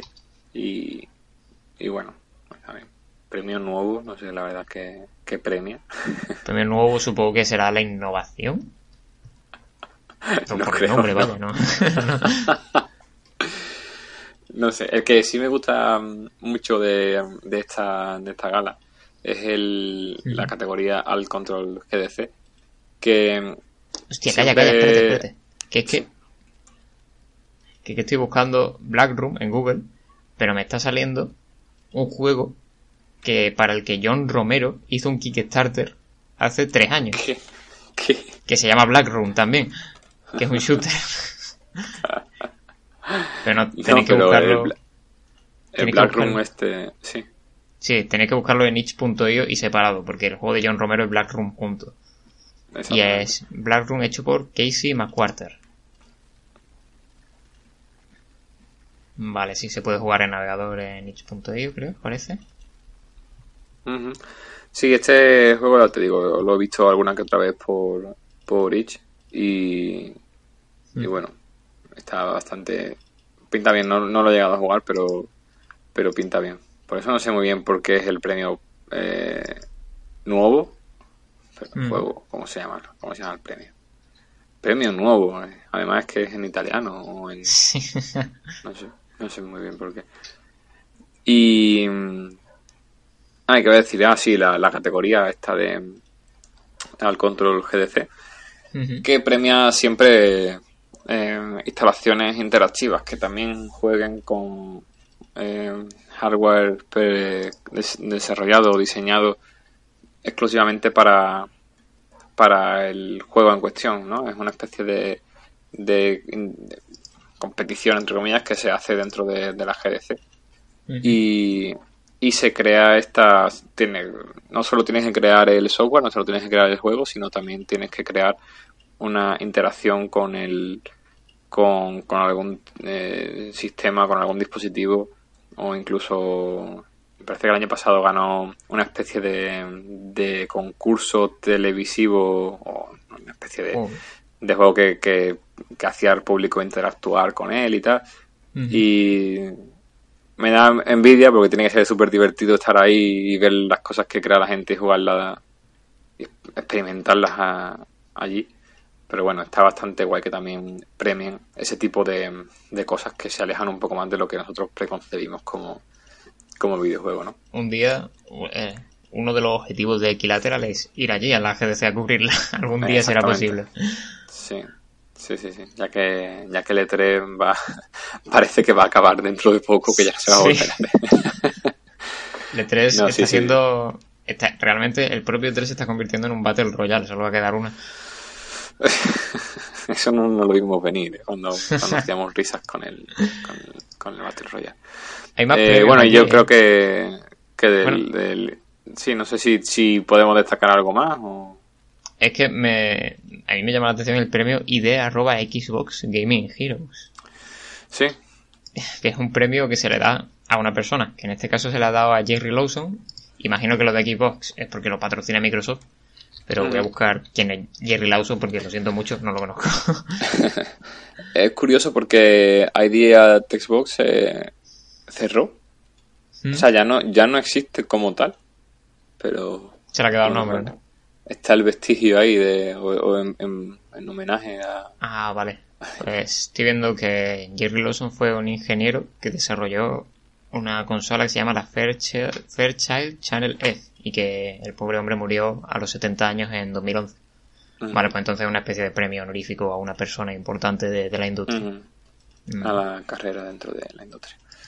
Pues genial, sí. Es bastante guay. Estos premios son de los pocos que me gustan en, en el en el espectro de, de los premios de videojuegos, la verdad. Creo que, creo que es de los pocos que merece la pena ver y seguir con un poquito solo ya por el hecho, aunque sea simplemente por eso, por el hecho de descubrir juegos nuevos y, y perspectivas nuevas a la hora de, de premiar Sí, en, sí. en este mundillo. Y nada, en verdad, como decía, con que vosotros, oyentes, entréis a ver la lista y, y curioseéis un poco por sus categorías, os va, os va a descubrir algo seguramente y bueno, está bastante bien. Y, y nada, 30 mil dólares que se ha llevado el Lucas Pop por el Ongaling. Ya está bien, ya está. Para vivir ahí en, en Japón, haciendo otros juegos suyos. De estos de. Algún, o sea, buscará algún oficio de estos aburridos para darle el girito y Sí. convertirlo en un juego guay, como, como hace siempre. Si no, la verdad es que te lo he dicho muchas veces ya, creo, pero juega a Obradín cuando puedas, porque uf, Sí, sí, sí, sí. Tremendo, lo, ¿eh? tengo, lo tengo muy pendiente también. A ver cuándo, cuándo lo puedo jugar. se anuncie para Switch, que va a pasar, esto es una cosa. Hostia. y así enlazamos ya con la siguiente. De hecho, veníamos a hablar ahora de... enlazamos con, con el con el Nintendo Direct que, que se emitió ayer, bueno ayer, en el día de estar grabando esto, el día 20 de, de marzo, nosotros estamos grabando el jueves 21 y Joder, has roto, has roto ahí el suspense, tío. Ya Aquí este, me- este podcast ya no será temporal, nunca más. me acabo de, de cargar la suspensión de incredulidad de, de los oyentes. Totalmente. Pues se emitió el, el Nindies Showcase Spring 2019, que igual que hablamos la otra vez en el programa de enero, cuando se emitió el directo de los Nindies de enero, pues es básicamente Nintendo anunciando unos cuantos de indies que llegarán a Nintendo Switch. Algunos se conocían, otros no. Algunos ya habían salido y ahora se ha anunciado que van a salir para Switch, como es el caso de, de Cuphead, que es el, el juego con el que se inauguró el Direct y que sorprendió, porque Cuphead es de Microsoft. y que, de hecho, en el Direct dicen... gracias a nuestros amigos de Microsoft. o sea que, que lo, que lo mencionan incluso. Y nada, llegará a Switch el 18 de abril a, por 19.99. Y lo interesante de esto es ese colegueo que se trae Nintendo con Microsoft, ¿no? Que hace poco se rumoreaba que, que igual podríamos ver el Game Pass en la Switch mediante tecnología streaming, porque recordemos que no solamente Google y PlayStation Now están con esto, sino que también Xbox está desarrollando su xCloud, que es también un servicio de juego en streaming. Y, y eran rumores, ¿vale? Pero, joder, que ha salido un juego de Microsoft en una consola de Nintendo, que vale que ya estaba Minecraft, pero... Eh, nos lleva ya a pensar que esto puede ser posible, ¿no? Sí, sí, sí. La verdad es que, bueno, también iba, se había rumoreado algo de sacarlo en, dispositivos móviles, ¿no? El Xbox Live. Y bueno, esto de que llegue Cuphead de aquí a, a Switch, pues acerca un poquito más a las dos compañías. Y yo, no sé tú, yo estoy deseando que, que Game Pass ocurra en Switch. Sí, es una puta pasada poder disfrutar de, un catálogo en abierto por una suscripción anual o mensual. Me parece, una consola perfecta para eso. Sí, sí. Y lo interesante aquí también es que, joder, que parece ya que las exclusividades empiezan a ser cosas del pasado un poco, ¿no? Al menos desde la postura de Microsoft, porque Microsoft, esto ya se, se nos sale un poco de, de, del foco nuestro de indies, pero que ha anunciado Halo para PC, ¿sabes? Toda la puta saga. Sí, bueno, y, y PlayStation, bueno, Sony anunció que David Cage iba a desembarcar en PC.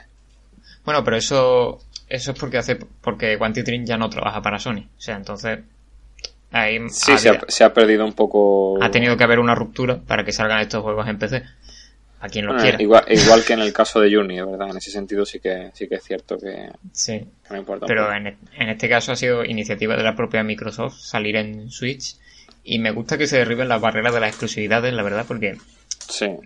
Eh, las exclusividades para mí son un poco, y aquí ya me meto un poco en un jardín, pero una forma de obligarnos a comprar una consola realmente. Es más que por el servicio de la consola, porque si quieres jugar a un juego no te queda otra que jugarlo ahí.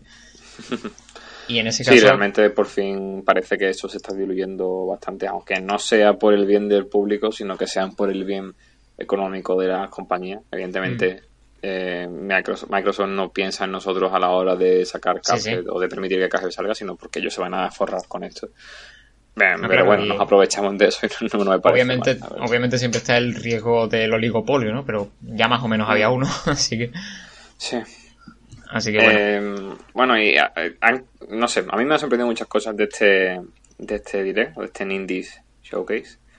Eh, una cosa es lo de Cuphead, que bueno, sorpresa entre comillas, porque, porque más o menos cabía esperarse esto.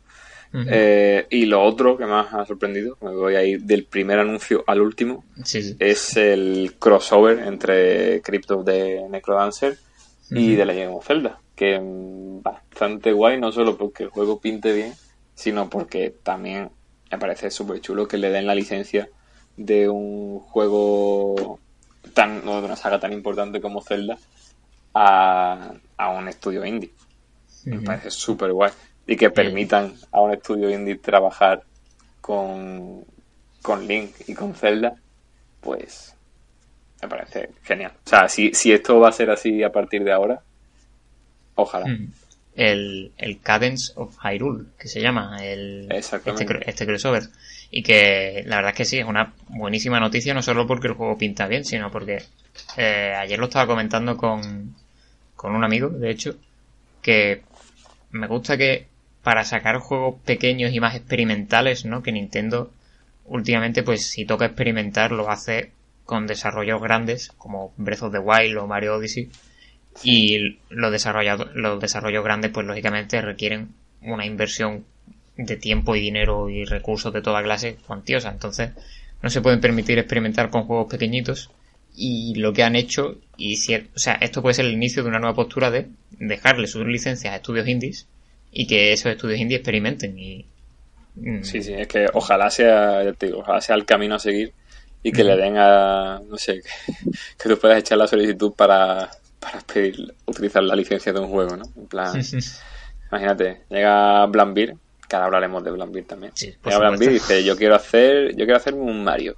Déjame el Mario. Y te hace ahí un Mario con screen shake y con y con cosas de la suya.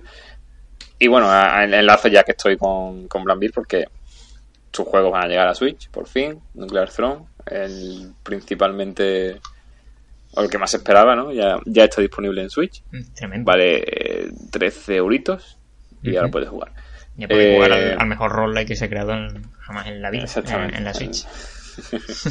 que, que parecía. Es el típico juego que ya parecía que estaba, ¿no?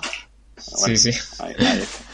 Eh, también eh, van a lanzar su nuevo proyecto, que es el Ultravax, que sale. ¿Se tiene fecha? Creo que no, ¿no? No le pusieron fecha. No, no le han puesto fecha, dicho a lo largo del año. Y también anunciaron el Super Crate Box, que es un juego también antiguo, bueno, antiguo, de 2012. Fue el primer juego Que- de, de de hecho.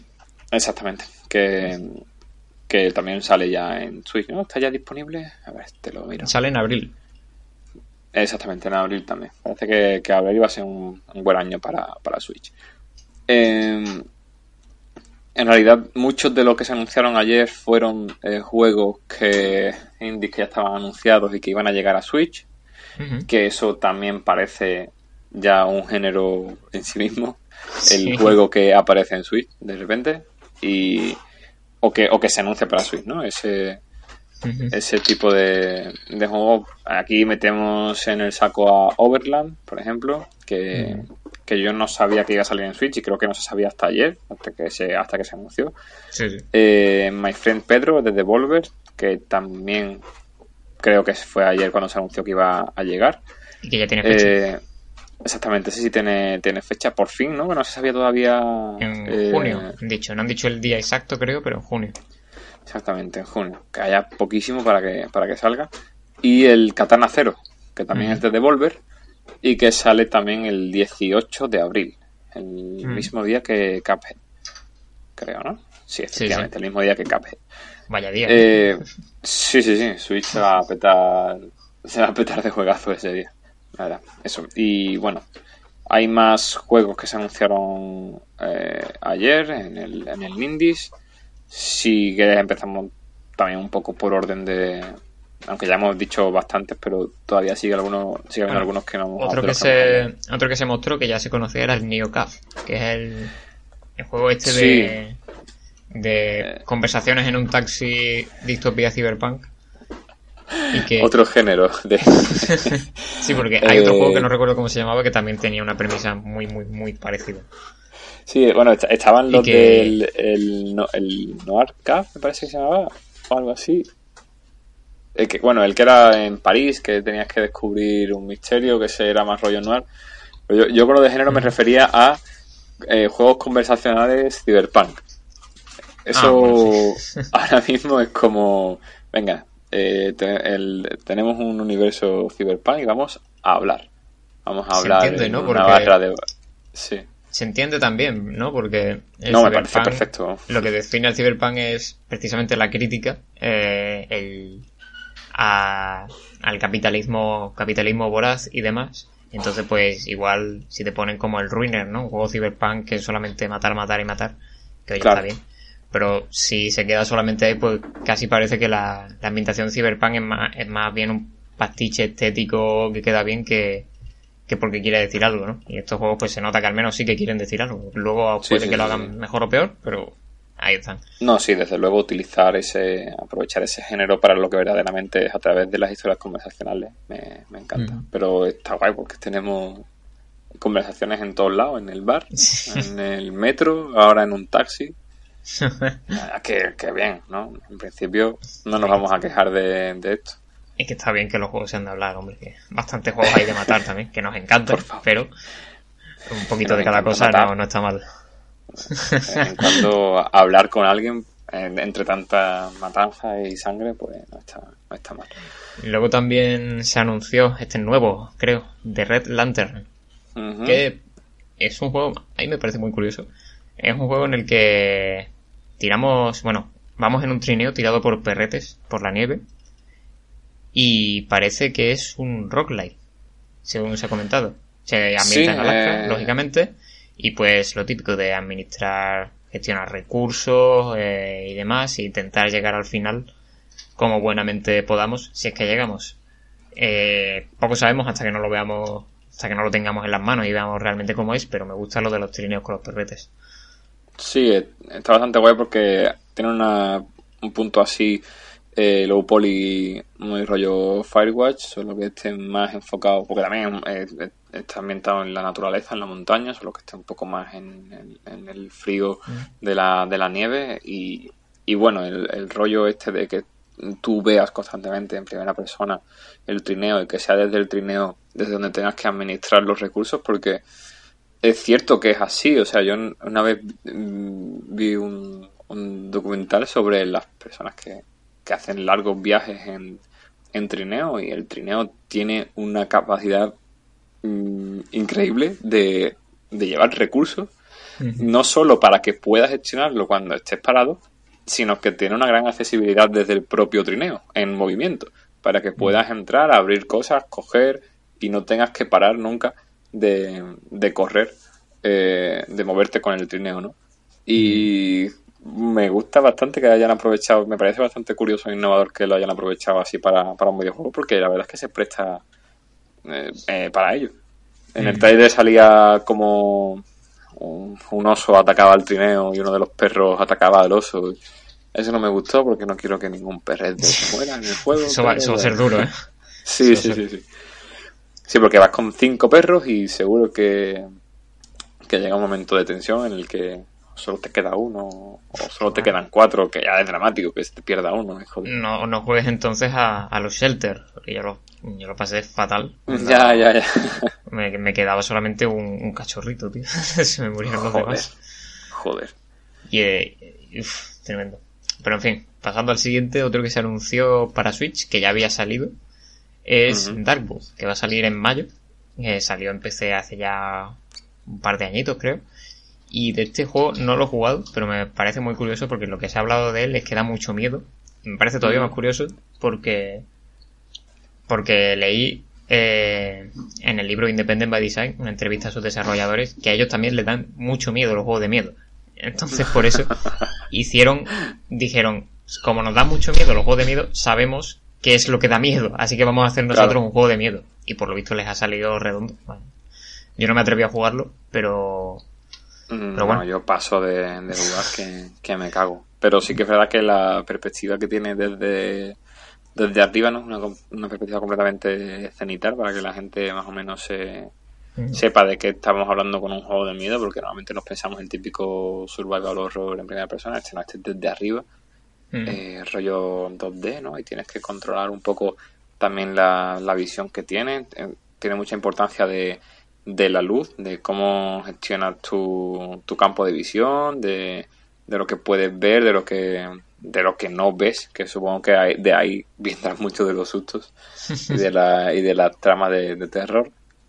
No lo voy a jugar en mi vida, pero espero que le vaya muy bien, le deseo mucha suerte y que hagan un juego menos de miedo para la próxima, que parece que saben lo que se hace.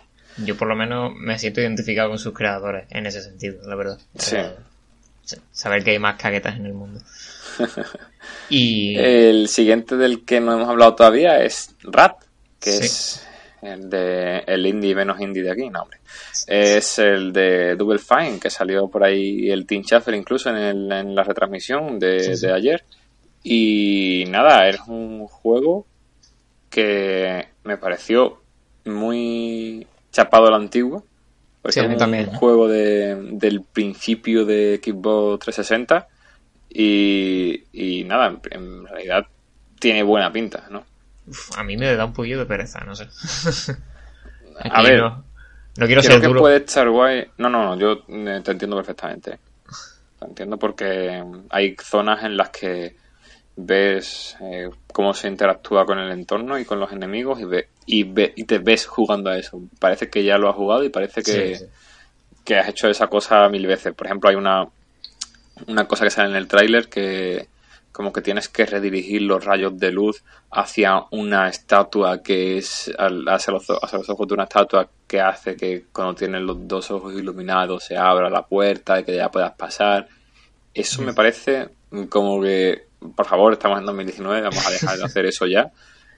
Pero lo que me parece guay es la principal eh, eh, objetivo del juego, ¿no? Que es hacerte explorar las mutaciones que tienen cada uno de los personajes, porque son chavales que solo tienen como arma principal un arma melee, un bate de béisbol, eh, que, que, es normal y corriente, pero después sus cuerpos mutan en diferentes, de diferentes formas y esos son los que hacen los poderes especiales, que supongo que son los que le darán chicha al juego.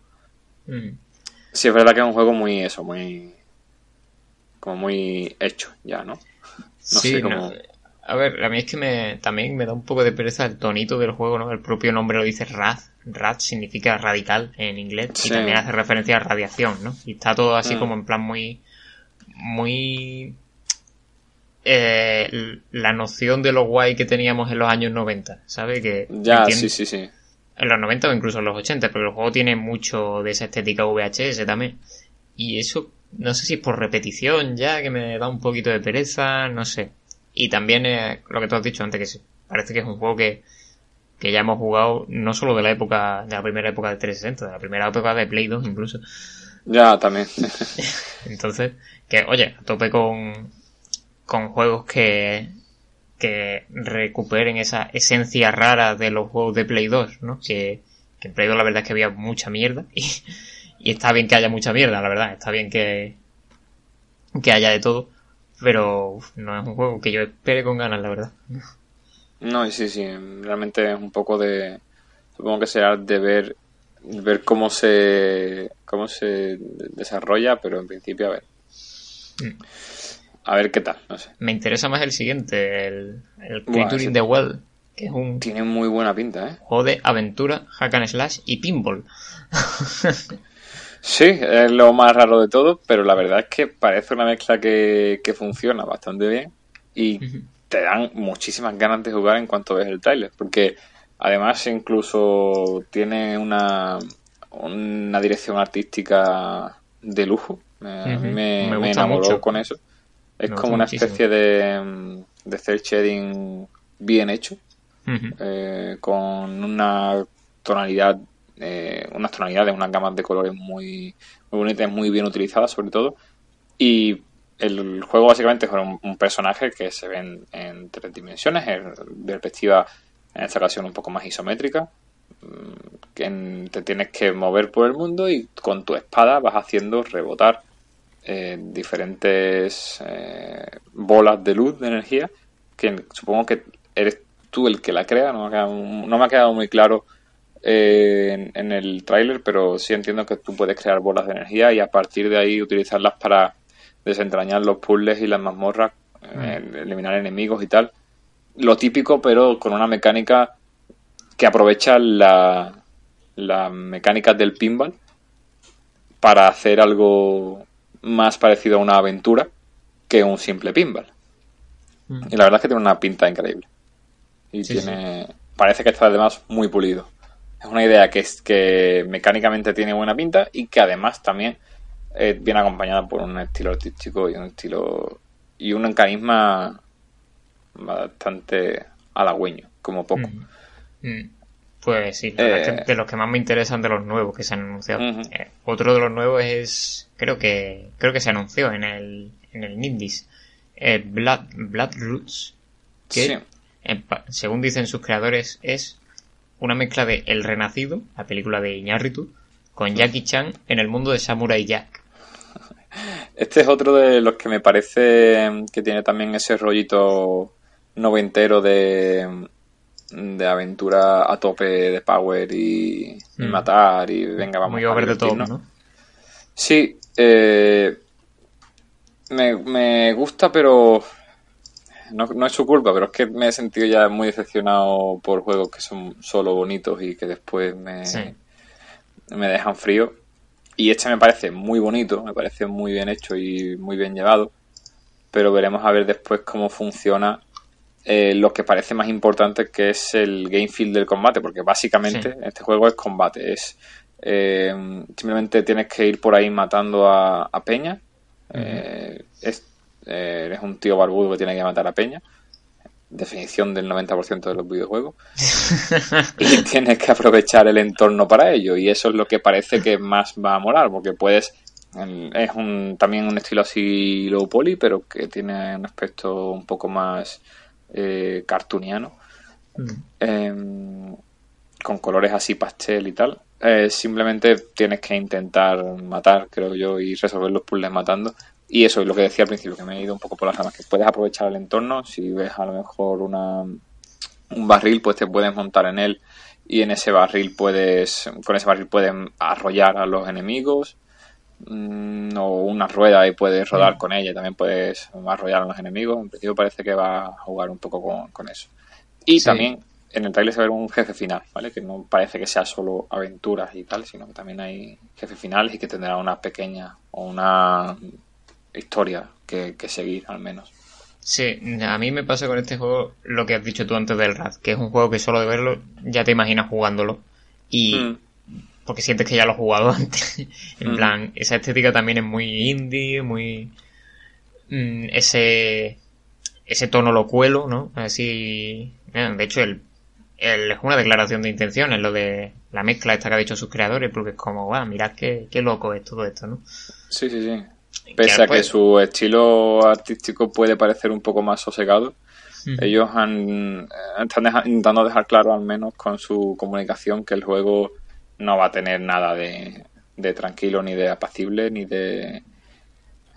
No va a ser un juego bucólico, pese a lo que pueda parecer en un primer momento que tú lo veas, sino que va a ser un juego de acción frenética y ya está.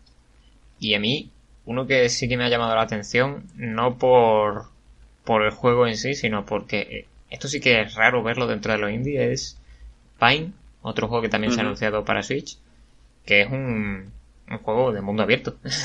mundo abierto, pero 3D con mucha influencia se ve de Breath of the Wild incluso. Este está bastante guay porque mm, yo creo que este ya lo vimos en, anteriores ocasiones, no me acuerdo muy bien en, en dónde, pero estoy seguro de que yo lo, lo he visto antes.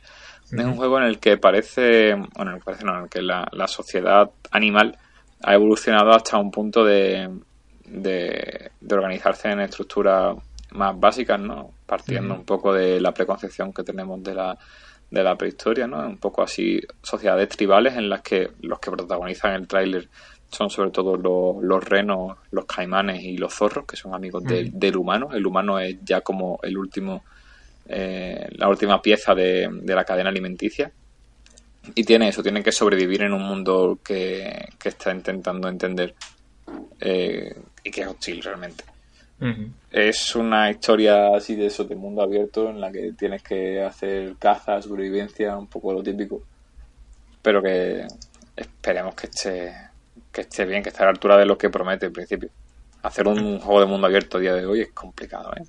la, la comparación con Breath of the Wild es más anecdótica que otra cosa. Tampoco creo que este juego tenga los recursos ni el tiempo para, para equipararse a, Zelda. Exactamente. Por eso digo que, es difícil llegar a ese, a ese cano. Pero, mm. pero bueno, tampoco ni, ni nosotros esperamos eso de, ellos, ni esperamos que ellos esperen llegar. No, claro, pero se, me gusta van a morir a crunch. Me gusta que, que no haya géneros eh, que estén que sean exclusivos de unas condiciones de producción. Quiero decir, cuando hablas de mundo abierto, normalmente automáticamente pensamos en juegos AAA porque es en lo que hay. Vaya, hay poco mundo abierto en lo indie y normalmente, pues eso suele ser a lo mejor westerado, ¿no? Pero es un mundo abierto pixelar y demás.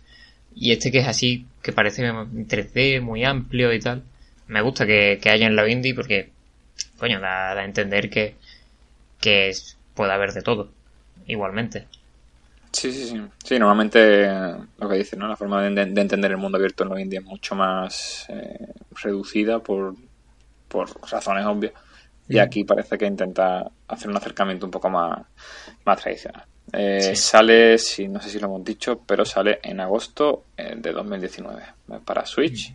Y creo que ya está. No sé, no sé si después lo anunciarán para otras consolas, pero en principio para Switch.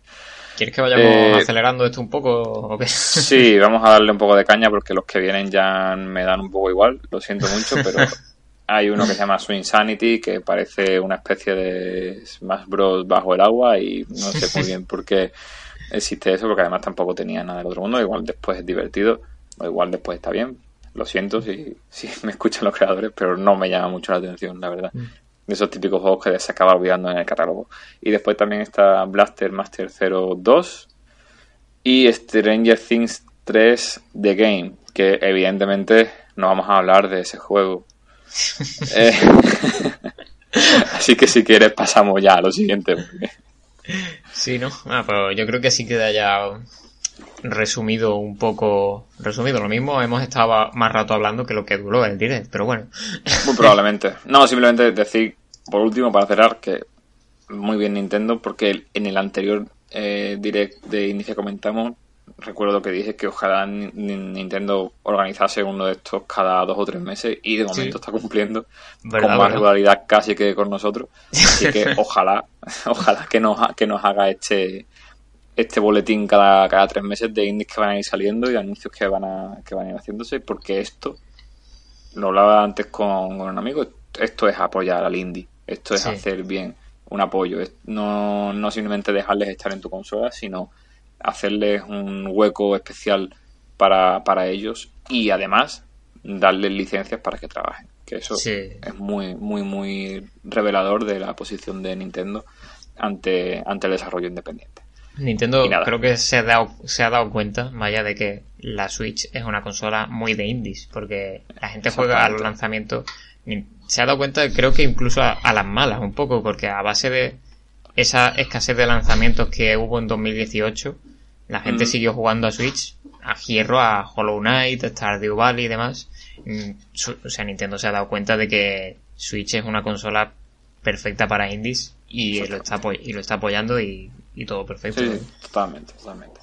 Y esperemos que, siga así. Y nada, creo que ya con esto terminamos la parte de, de, noticias. De, actualidad, ¿no? Que ha sido, lo más grueso de... ha sido, ha sido densa. No, no, no, suele ser así, la verdad. Normalmente tenemos más juegos que noticias, pero esta vez ha sido al contrario. Eh, pero había, había muchas cosas que comentar, tampoco queríamos dejarlas fuera, porque son bastante importantes. Y queríamos que hubiera un poco de todo. Pero ahora sí que sí, toca pasar a los juegos, que no sé si va a ser solamente el mío o el tuyo, ya me dirás, pero de momento lo que sí que vamos a poner es música. Así que hasta ahora.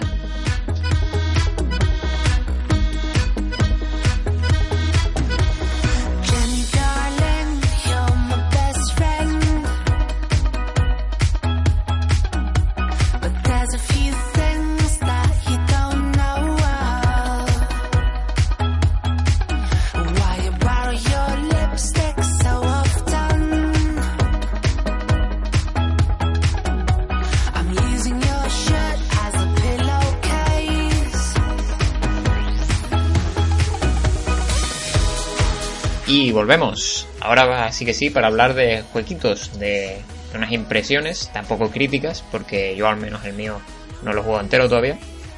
Pero sí que vamos a hablar de qué nos parecen algunos juegos que a los que estamos jugando. Vas a empezar tú, mano, me has, comentado que no sabía si te ibas a atrever, pero al final al final sí que sí. Así que. Sí, sí, sí, porque bueno, vamos, estamos extendiéndonos en el tiempo, pero como creo que puedo hablar bastante brevemente de lo que es este juego, que, bueno, es Feudal Alloy. Es un juego que está desarrollado por Atu Games, un estudio checo de la República Checa. Lo comentaste eh, además en nuestro más esperado de 2019. exactamente, yo era un juego del que dije que tenía muchas ganas porque había estado viendo eh, el proceso de desarrollo de los creadores en el foro y tal. Eh, este estudio, eh, Atu Games, eh, como he dicho, es checo y también, por si a alguien no le suena, que es normal porque tiene muy poca trayectoria, son los creadores también de Toby de Secret Mind, un juego que seguramente habréis visto por mm, Steam 10.000 veces, por Android si habéis buceado, es el típico juego que está ahí que no sabes muy bien qué es, pero no paras de ver la miniatura. Pues los creadores han hecho en esta ocasión Feudal Alloy, que ha salido hace un mes a lo mejor, salió en febrero me parece. Es un Metroidvania mm, de lo más clásico que te puedas imaginar, en dos dimensiones, muy bonito, con un estilo artístico que está bastante bien, como ya dije en su, en su crítica, bueno, en su reseña cuando, cuando hablé de él en el programa de lo más esperado de 2019. Eh, porque eso se veía, ¿vale? Se veía que era bonito y efectivamente cuando lo juegas eh, lo, lo, recalca, ¿no? Eh, ¿no? es un juego que, que en movimiento se vea peor, sino que se ve mejor. Tiene unas animaciones muy fluidas que, que acompañan perfectamente al resto de, de elementos visibles, ¿no? De visuales, perdón. el juego es básicamente un robot que, cuya cabeza es una pecera y dentro de la pecera hay un pescado que es el que maneja al robot. El, robotito protagonista básicamente trabaja en una residencia de robots ancianos que cuentan, sí, que cuentan la, sus aventuras, ¿no? Son robots heroicos que, que cuentan sus aventuras del pasado y ya están viejos y, y claro, este robotito protagonista pues está muy triste porque no ha podido, no, no, él no tiene aventuras, él quiere salir y, ser un aventurero, pero tiene que estar cuidando a los robots ancianos. Ah, para cumplir su, su sueño, pues vienen una pandilla de robots insectos gigantes que roban todas las espadas, las armas de, del, sitio este, de, joder, la residencia de, de robots ancianos y se las llevan, entonces pues ve su punto de, cambio ahí el, el robot protagonista y dice, venga, voy a aprovechar para vivir mi propia aventura, voy a salir a matar a estos robots mosquitos y voy a recuperar las armas que, que han ido soltando. Es, un, es una excusa muy básica mm. para ponerte a pegar hostias ahí en, en dos dimensiones.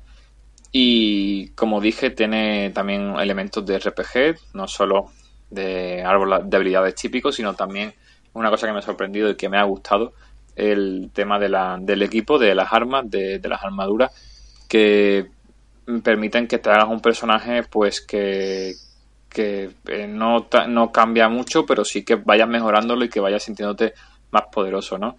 El combate está bien, creo que le falta un poco de fluidez, ¿vale? Yo creo que eh, le faltan a lo mejor, por ejemplo, un botón de, rodar que se echa mucho, mucho en falta.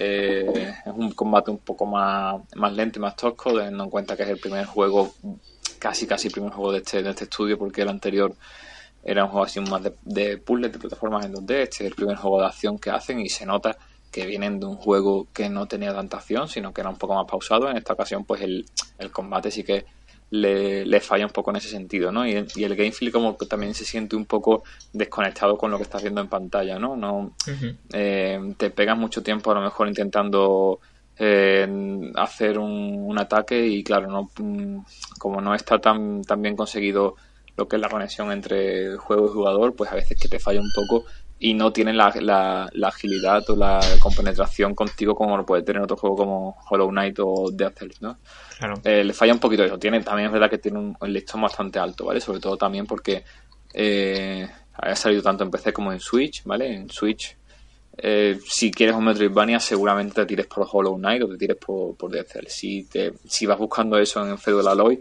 probablemente te quedes corto porque Fedor Aloy le falta todavía un poquito, un paso para, para llegar ahí. Eh, nada, en general está bastante bien. Tiene una mecánica que yo no la entiendo para nada porque, está, porque la han implementado, que es una mecánica de sobrecalentamiento del robot. El robot si hace muchos ataques seguidos se sobrecalienta y para de atacar, ¿vale? Eso, eso lastra muchísimo la jugabilidad y, y bueno, tienes que estar constantemente tomándote pociones de refrigeración para que para poder seguir avanzando porque es un coñazo y creo que eso lo han hecho fatal, es una decisión de diseño horrorosa, pero que, bueno, que está ahí. A lo mejor en futuras actualizaciones lo, lo, podrían equilibrar un poco. Entiendo que no quitar, porque es una mecánica que está ahí para el juego, pero sí que equilibrar un poco para que no se haga tan pesada. Eh, tiene muy buenas ideas el juego, está bastante bien eh, en general, pero sí es verdad que le falta que le falta un retoque para, para hacer un, un juego mucho más pulido. Creo que me extrañaba, de hecho, que no saliera como un, un Iliaces, que pudiera ir entendiendo lo que le viene bien al juego en base al feedback de la comunidad. ha salido como un juego completo, está disponible ya en, Steam, en, Switch, por 11, 12 euros me parece. Y, claro, si vienen actualizaciones futuras, pues ya sabemos que serán actualizaciones, no serán versiones como pueden ser en un, en un Iliaces. Creo que le, habría venido bastante bien salir en acceso anticipado y entender un poco eso, por dónde tirar, porque es que le fallan muchas cosas. Eh, y nada. Que le diéramos un poco ese beneficio de la duda, ¿no? De... Exactamente, de, entender que puede, que puede mejorar y que las cosas que tú veas que estén peor eh, llevadas, pues que la que sepas que, que, bueno, que le des eso, como tú dices, el beneficio de la duda, que en un futuro puedan mejorar, pero aquí te tienes que fiar o esperar de que en algún futuro mm. de, al estudio le dé por, por sacarlo. Pero, pero bueno, entiendo que, que entra dentro de su de su plan hacer este esta revisión, este seguimiento de, del juego para que una buena idea como es Feudal Alloy no se quede solo en, una buena idea, sino que también hay, eh, porque realmente los fallos que, digo se pueden mejorar, o sea, se pueden pulir y se pueden trabajar para que queden, para que queden bien, ¿vale? Mm. Así que, nada, yo mmm, recomiendo que si a la gente le gusta los Metroidvania, si os gustan los Metroidvania, le deis un tiento, ¿vale? Eh, está muy, muy baratito, como digo. Y, y es un poco eso, más, pausado, sobre todo más enfocado al, al RPG que, que, al Metroidvania. Tiene también toques de, de eso, de, de backtracking, de, de, encontrar un poco la zona donde estabas. También el, el modo de exploración es un poco desastre, pero bueno, también creo que, que con tiempo y con paciencia, sobre todo, entendiendo que es un juego que, que no es mm, el mejor Metroidvania que te puedes enfrentar, puedes llegar a, a cogerle cariño y a, y, a, y pasártelo bien realmente, que creo que se presta a que te pases bien con él. Hmm. Pues eso, un juego simpaticote, que, que tampoco va a revolucionar nada, pero por lo menos te echas el ratillo. Sí, exactamente. Así que ya pasamos al juego que yo traigo, que el mío sí que es más reciente porque Feudal Alloy creo que salió en enero. Y, yo voy a hablar de Baba Is You, que salió este mismo mes, en, no sé si el día 12 o así, creo. Me suena. Y lo he estado jugando y, y bueno, ya de, ya de entrada voy a decir que me está encantando, ¿no? Llevo unas tres horitas y me gusta mucho. La verdad, iba, iba ya, porque ha sido la verdad que el, el proceso hasta llegar a jugarlo ha sido una montaña rusa porque empecé con muchas ganas, em, leyendo análisis muy buenos y demás, y demás, pero luego escuché comentarios reguleros, ¿no? Mismamente, gente de, la redacción estuvo hablando el otro día de cosas que no le gustaban del juego. Sí, bueno, puedes decirlo, que Hugo es un vinagre, que no que, nos escuche. Hugo. Un saludo, Hugo. Un saludo con cariño, Hugo, pero, tío... A ver, si, a ver si te gusta alguna vez algún juego, tío. no, no quiero que parezca tampoco aquí que estoy llevándole la contraria, aprovechándome de que no está él. Pero, pero bueno, ya aún así el juego le tenía muchas ganas. Y, y lo he probado y efectivamente me, me, está gustando un montonazo, la verdad. Eso, llevo solamente tres horitas. Y bueno, voy a explicar de qué se trata porque es donde está la mandanga. Baba is You es un juego de puzzles en el que Baba eres tú. Eh, pero no tiene por qué ser así es un juego en el que la verdad es que algún tendré que escribir algo sobre sobre el primer nivel o el tutorial de Baba porque la verdad es que está em, aparte de ser muy didáctico está muy bien pensado y muy visual eh, es un juego de puzzles en el que todo funciona a raíz de frases que están en la pantalla y son frases muy muy simples por ejemplo una de las frases es Baba is you que eso quiere decir que tú, el jugador, controlas a Baba, que es un muñeco que, que es así como un monigote blanco con dos ojitos y cuatro patas que va moviendo por, por el escenario. Y también hay el resto de elementos del escenario siguen las reglas de esas frases.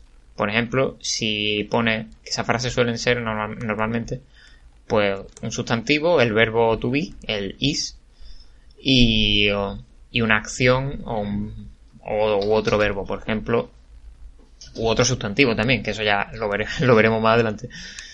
Eh, por ejemplo, está rock is block. ¿Qué significa esto? Que si tú te, acercas a una roca, no puedes pasar por ella, porque te bloquea. Pero la movida del juego es que todos los puzzles se cimentan en que estas frases las puedes cambiar. O sea, tú puedes... Una frase, la más básica, está formada por tres elementos, baba, uno, is, otro y you, otro, y puedes desplazar cada uno de esos elementos libremente por el escenario. Entonces, una movida que puedes hacer, por ejemplo, es que en lo de rock is block, que la roca te está bloqueando el paso, si tú quitas el block de la frase y se queda, pues ya no forma una frase. Entonces, esa frase ya no está ejerciendo ninguna influencia sobre el juego, por lo que puedes pasar por la roca perfectamente sin que te bloquee. Y y así un millón más de cosas. El juego tiene variables inmensas y se basa básicamente en, en cómo puedes tú cambiar las reglas que supuestamente están preestablecidas. Porque el juego se llama Baba Is You, pero el juego empieza a parecerte tocho realmente cuando te das cuenta de que Baba no tiene por qué ser You sino que realmente tanto Baba como cualquier elemento del escenario puede ser cualquier cosa siempre, eh, siempre y cuando una frase mm, esté formada con lo que es. Porque, por ejemplo, en la frase Baba is you, si tú desplazas el you, pierdes, porque tú, tú no eres nadie, entonces ahora no controlas a Baba.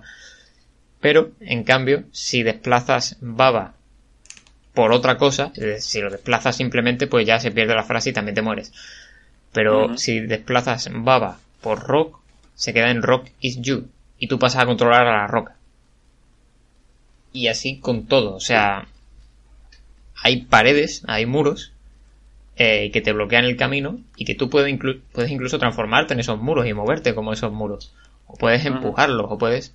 El juego crea una, una amalgama de significados cambiantes y, y completamente maleables que, que es súper fascinante de descubrir y de, y de experimentar con, con ella. No sé si tú has visto algún tráiler. La verdad es que a mí yo había visto GIFs y demás y más o menos entendía el concepto, pero no es hasta que lo he jugado realmente que me he dado cuenta de que de lo, de lo, de lo guay que es el concepto. O sea, no sé si tú has visto algo. Sí, sí, eh, yo he estado viendo porque además también lo, lo quiero jugar que me llama bastante la atención y, me parece que con el con el, el trailer que está, por ejemplo, en la eShop o en la página de, del juego, se queda muy clara la idea, ¿no? Que hay una frase que pone Baba is you, que es la que empieza, ¿no? Es la, la más eh, identificativa del juego. Y el muñequito pues llega, quita baba, pone roca y la frase ya significa Rock is You y, y en vez de mover al muñeco mueves a la roca. Eh, es mueves a Dwayne Johnson. sencillo. Molaría un montón. Rock. Rock is You. The Rock is You. vale. No, sí, y, y mueves a la roca, entonces, pues, con esa tontería, pues te deja muy claro de qué va, de qué va el juego.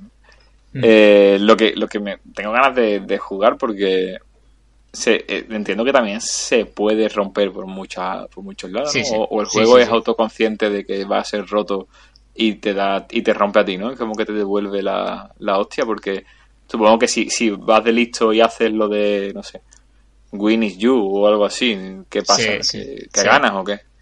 ahí está la movida. Eh, eh, hace eso justo. Eh. O sea, el juego sabe que lo puede romper y, lo que tú has dicho te rompe a ti un poco. Eso a mí fue una de, los, de las fases que más me costaron, pero cuando me, cuando me di cuenta me, me, voló la cabeza. O sea, la manera de ganar en este juego es que, bueno, siempre hay un win. En plan, lo más común es flag is win. Que es que la, hay una bandera en el nivel y si tú tocas esa bandera, pues ganas, te pasas el nivel. Eh, tienes que llegar a tocarla, ese es el reto. ¿Qué pasa? Que muchas veces, pues como todo en este juego, es lo que diga la frase. Pues a veces flag no tiene por qué ser win, a veces flag is defeat y toca la bandera y te mueres. Entonces tienes que hacer que o no puedes llegar a la bandera, pero sí que tienes acceso a desplazar la frase. Entonces pues cambias flag por otro elemento que sí que tengas al alcance, como por ejemplo craft is win, un cangrejo que había por ahí tirado. y tocas el cangrejo y ganas. ¿Qué pasa? Que puede, yo, yo al principio probé a experimentar eso que tú me has dicho, a, poner Baba is win. No funciona, porque desplazas el you.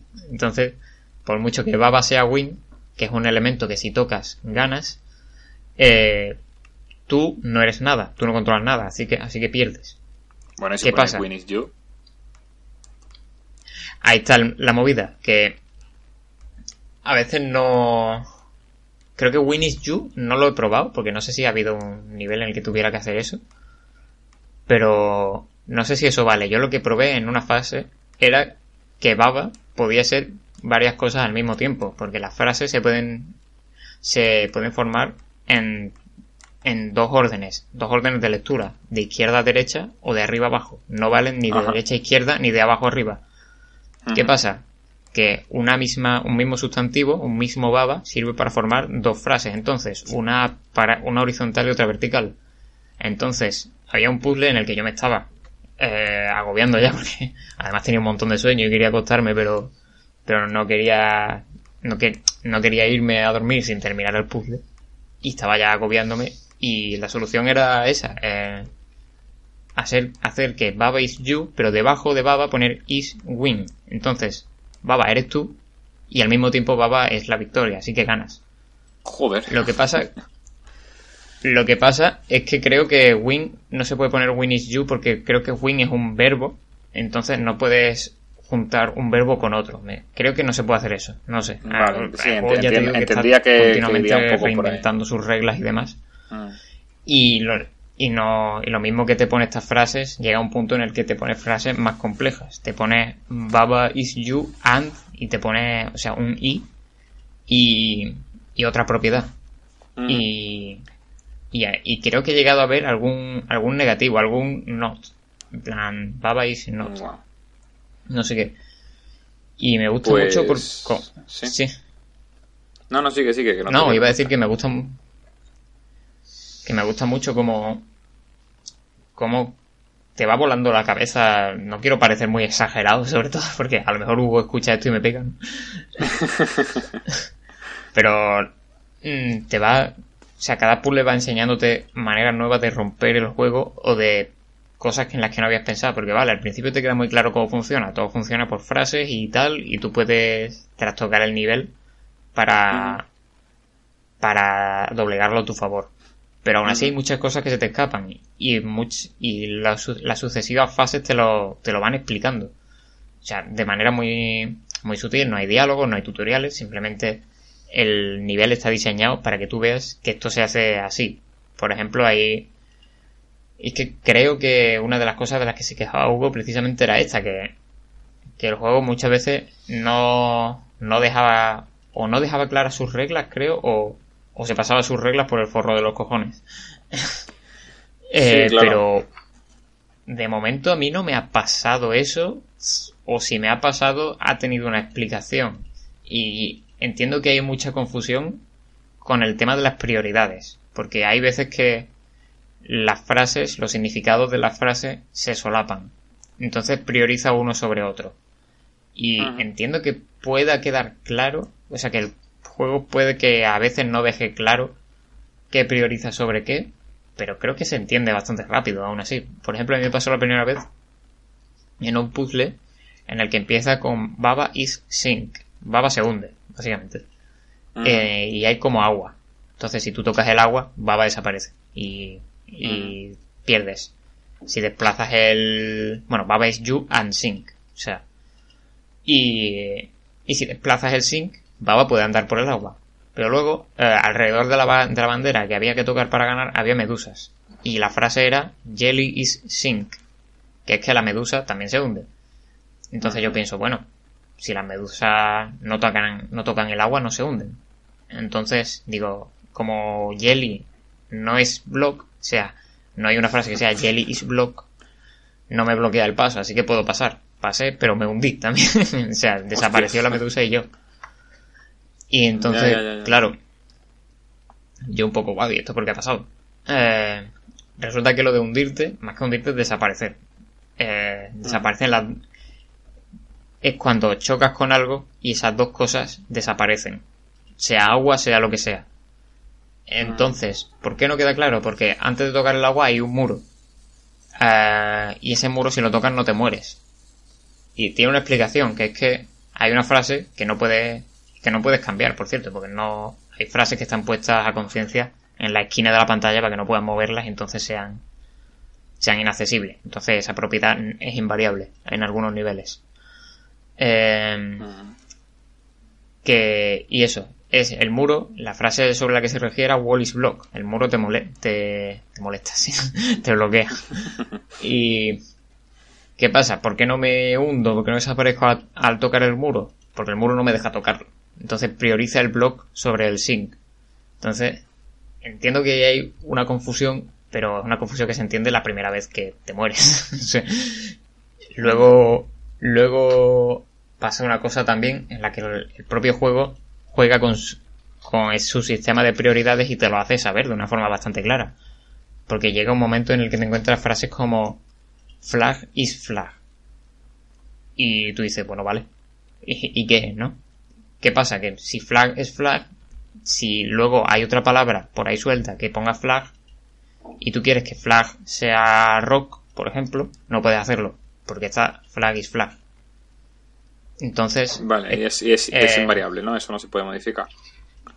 Claro, o no se puede modificar. O, a ver, el primer puzzle en el que te encuentras, esto está pensado para que tú entiendas que, que si hay una frase que ponga flag is flag, entonces otro flag no puede ser cualquier cosa.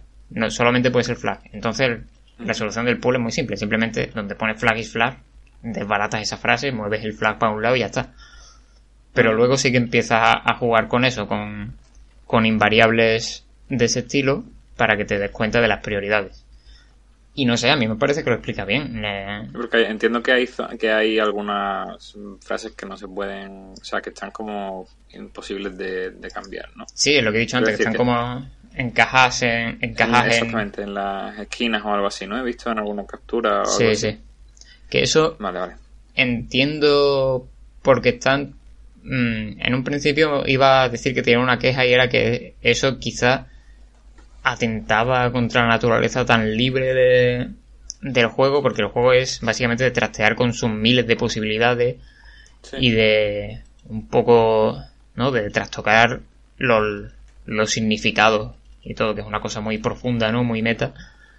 Y que estas cosas, pues, como que eh, un poco, limitan un poco el, esas posibilidades, pero también es verdad que yo creo que los buenos puzzles también se diseñan en base a limitaciones muchas veces.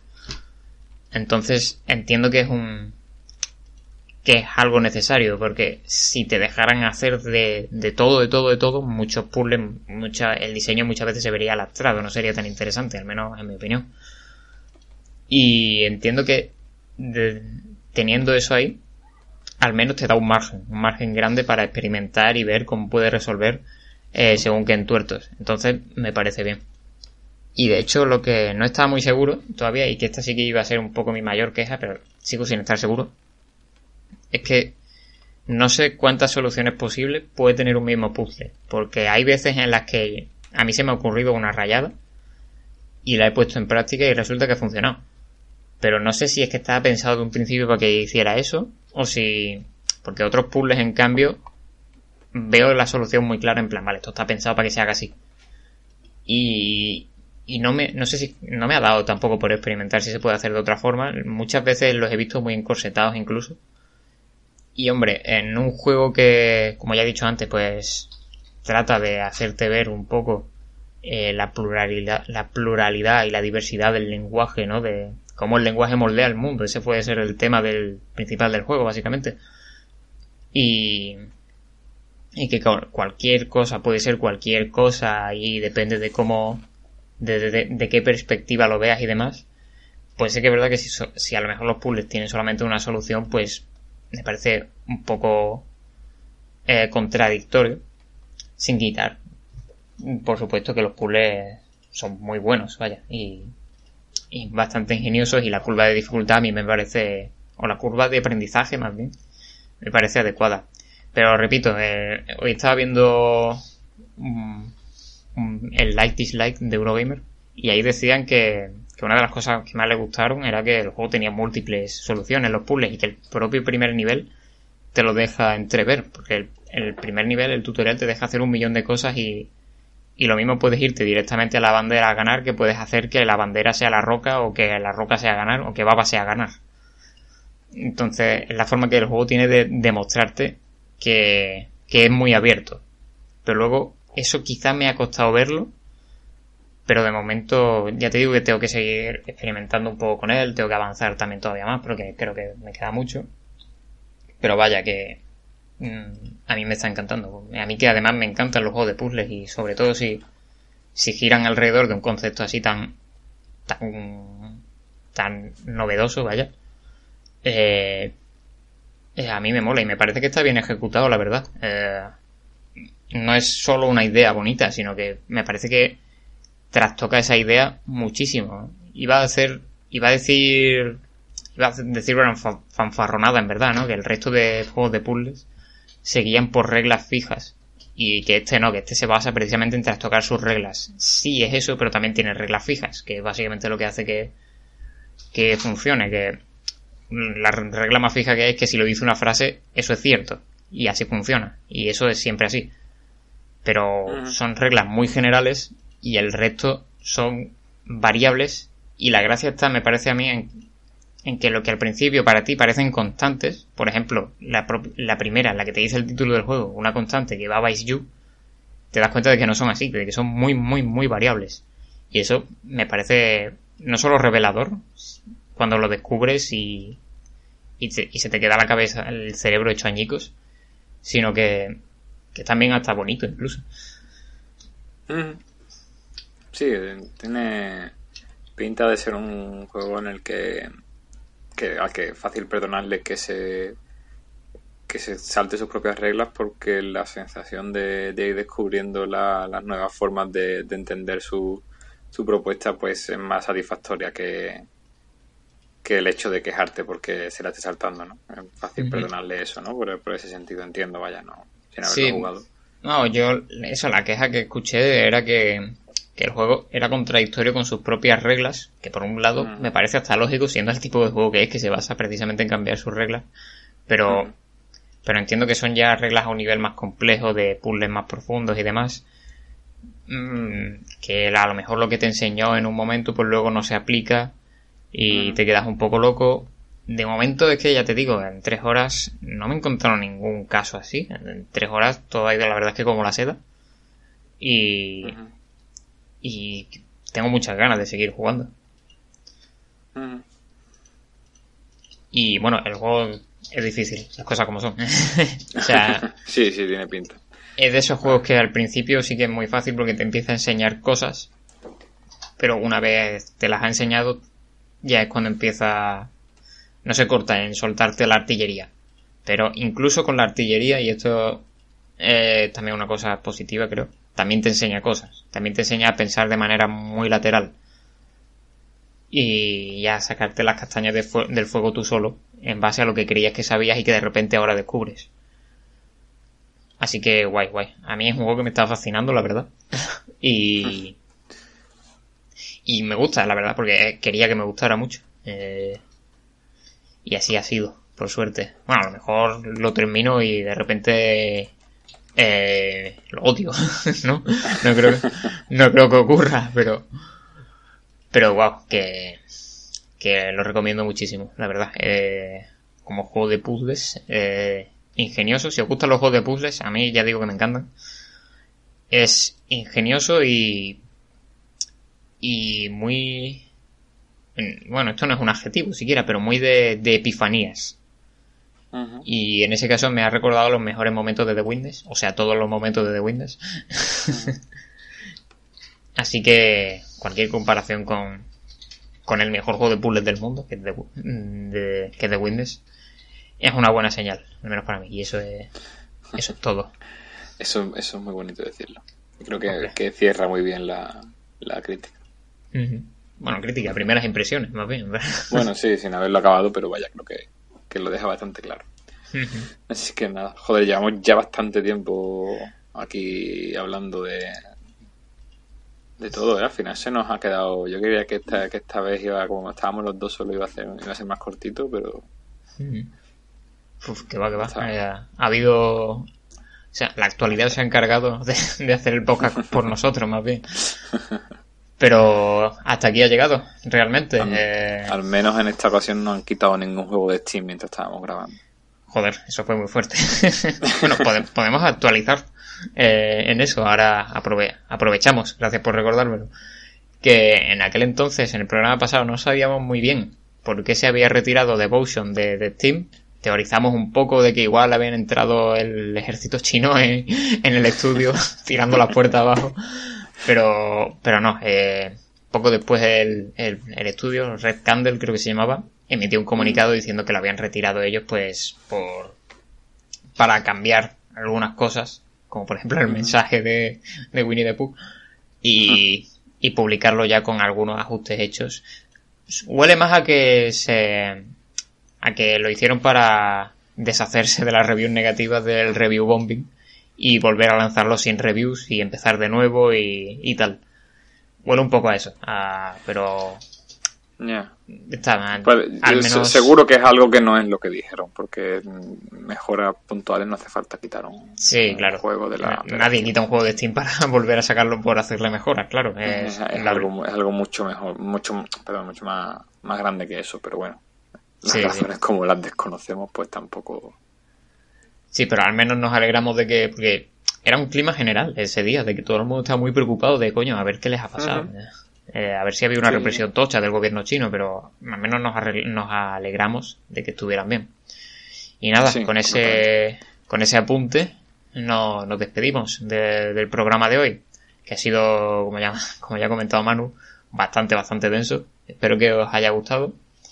Y, y nada, recordar, como siempre, que este es el podcast que hacemos, como ya digo al principio, pero lo recuerdo al final, por si acaso, en la página web equilateral.es, donde podéis seguir leyendo multitud de artículos sobre juegos indies. Además, podéis seguirnos en Twitter, en arroba equilateral barra baja es.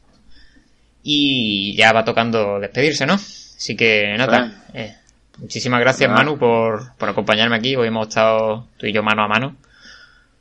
Pero a Manu. Manu a Manu. me, da- me acabo de acordar de que al principio no te he presentado como Manu Delgado, te he presentado como Manu Don directamente. Menos mal que nadie se ríe ya de eso, por favor. yo sí, no te preocupes. Nada, el chiste, mientras exista yo, no va a morir nunca. Así que nada, eh, muchas gracias por a ti por venir, por supuesto, Manu. Y, y a nuestros oyentes por, por escucharnos. No, nos oiremos en próximos programas. Un saludo y hasta luego. Hasta luego.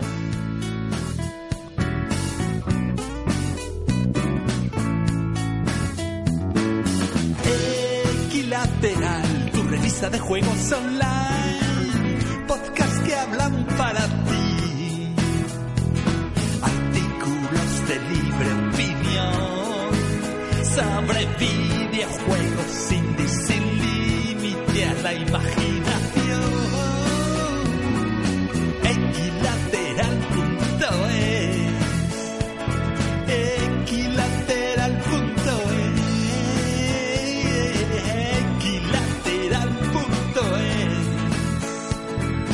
Equilateral.es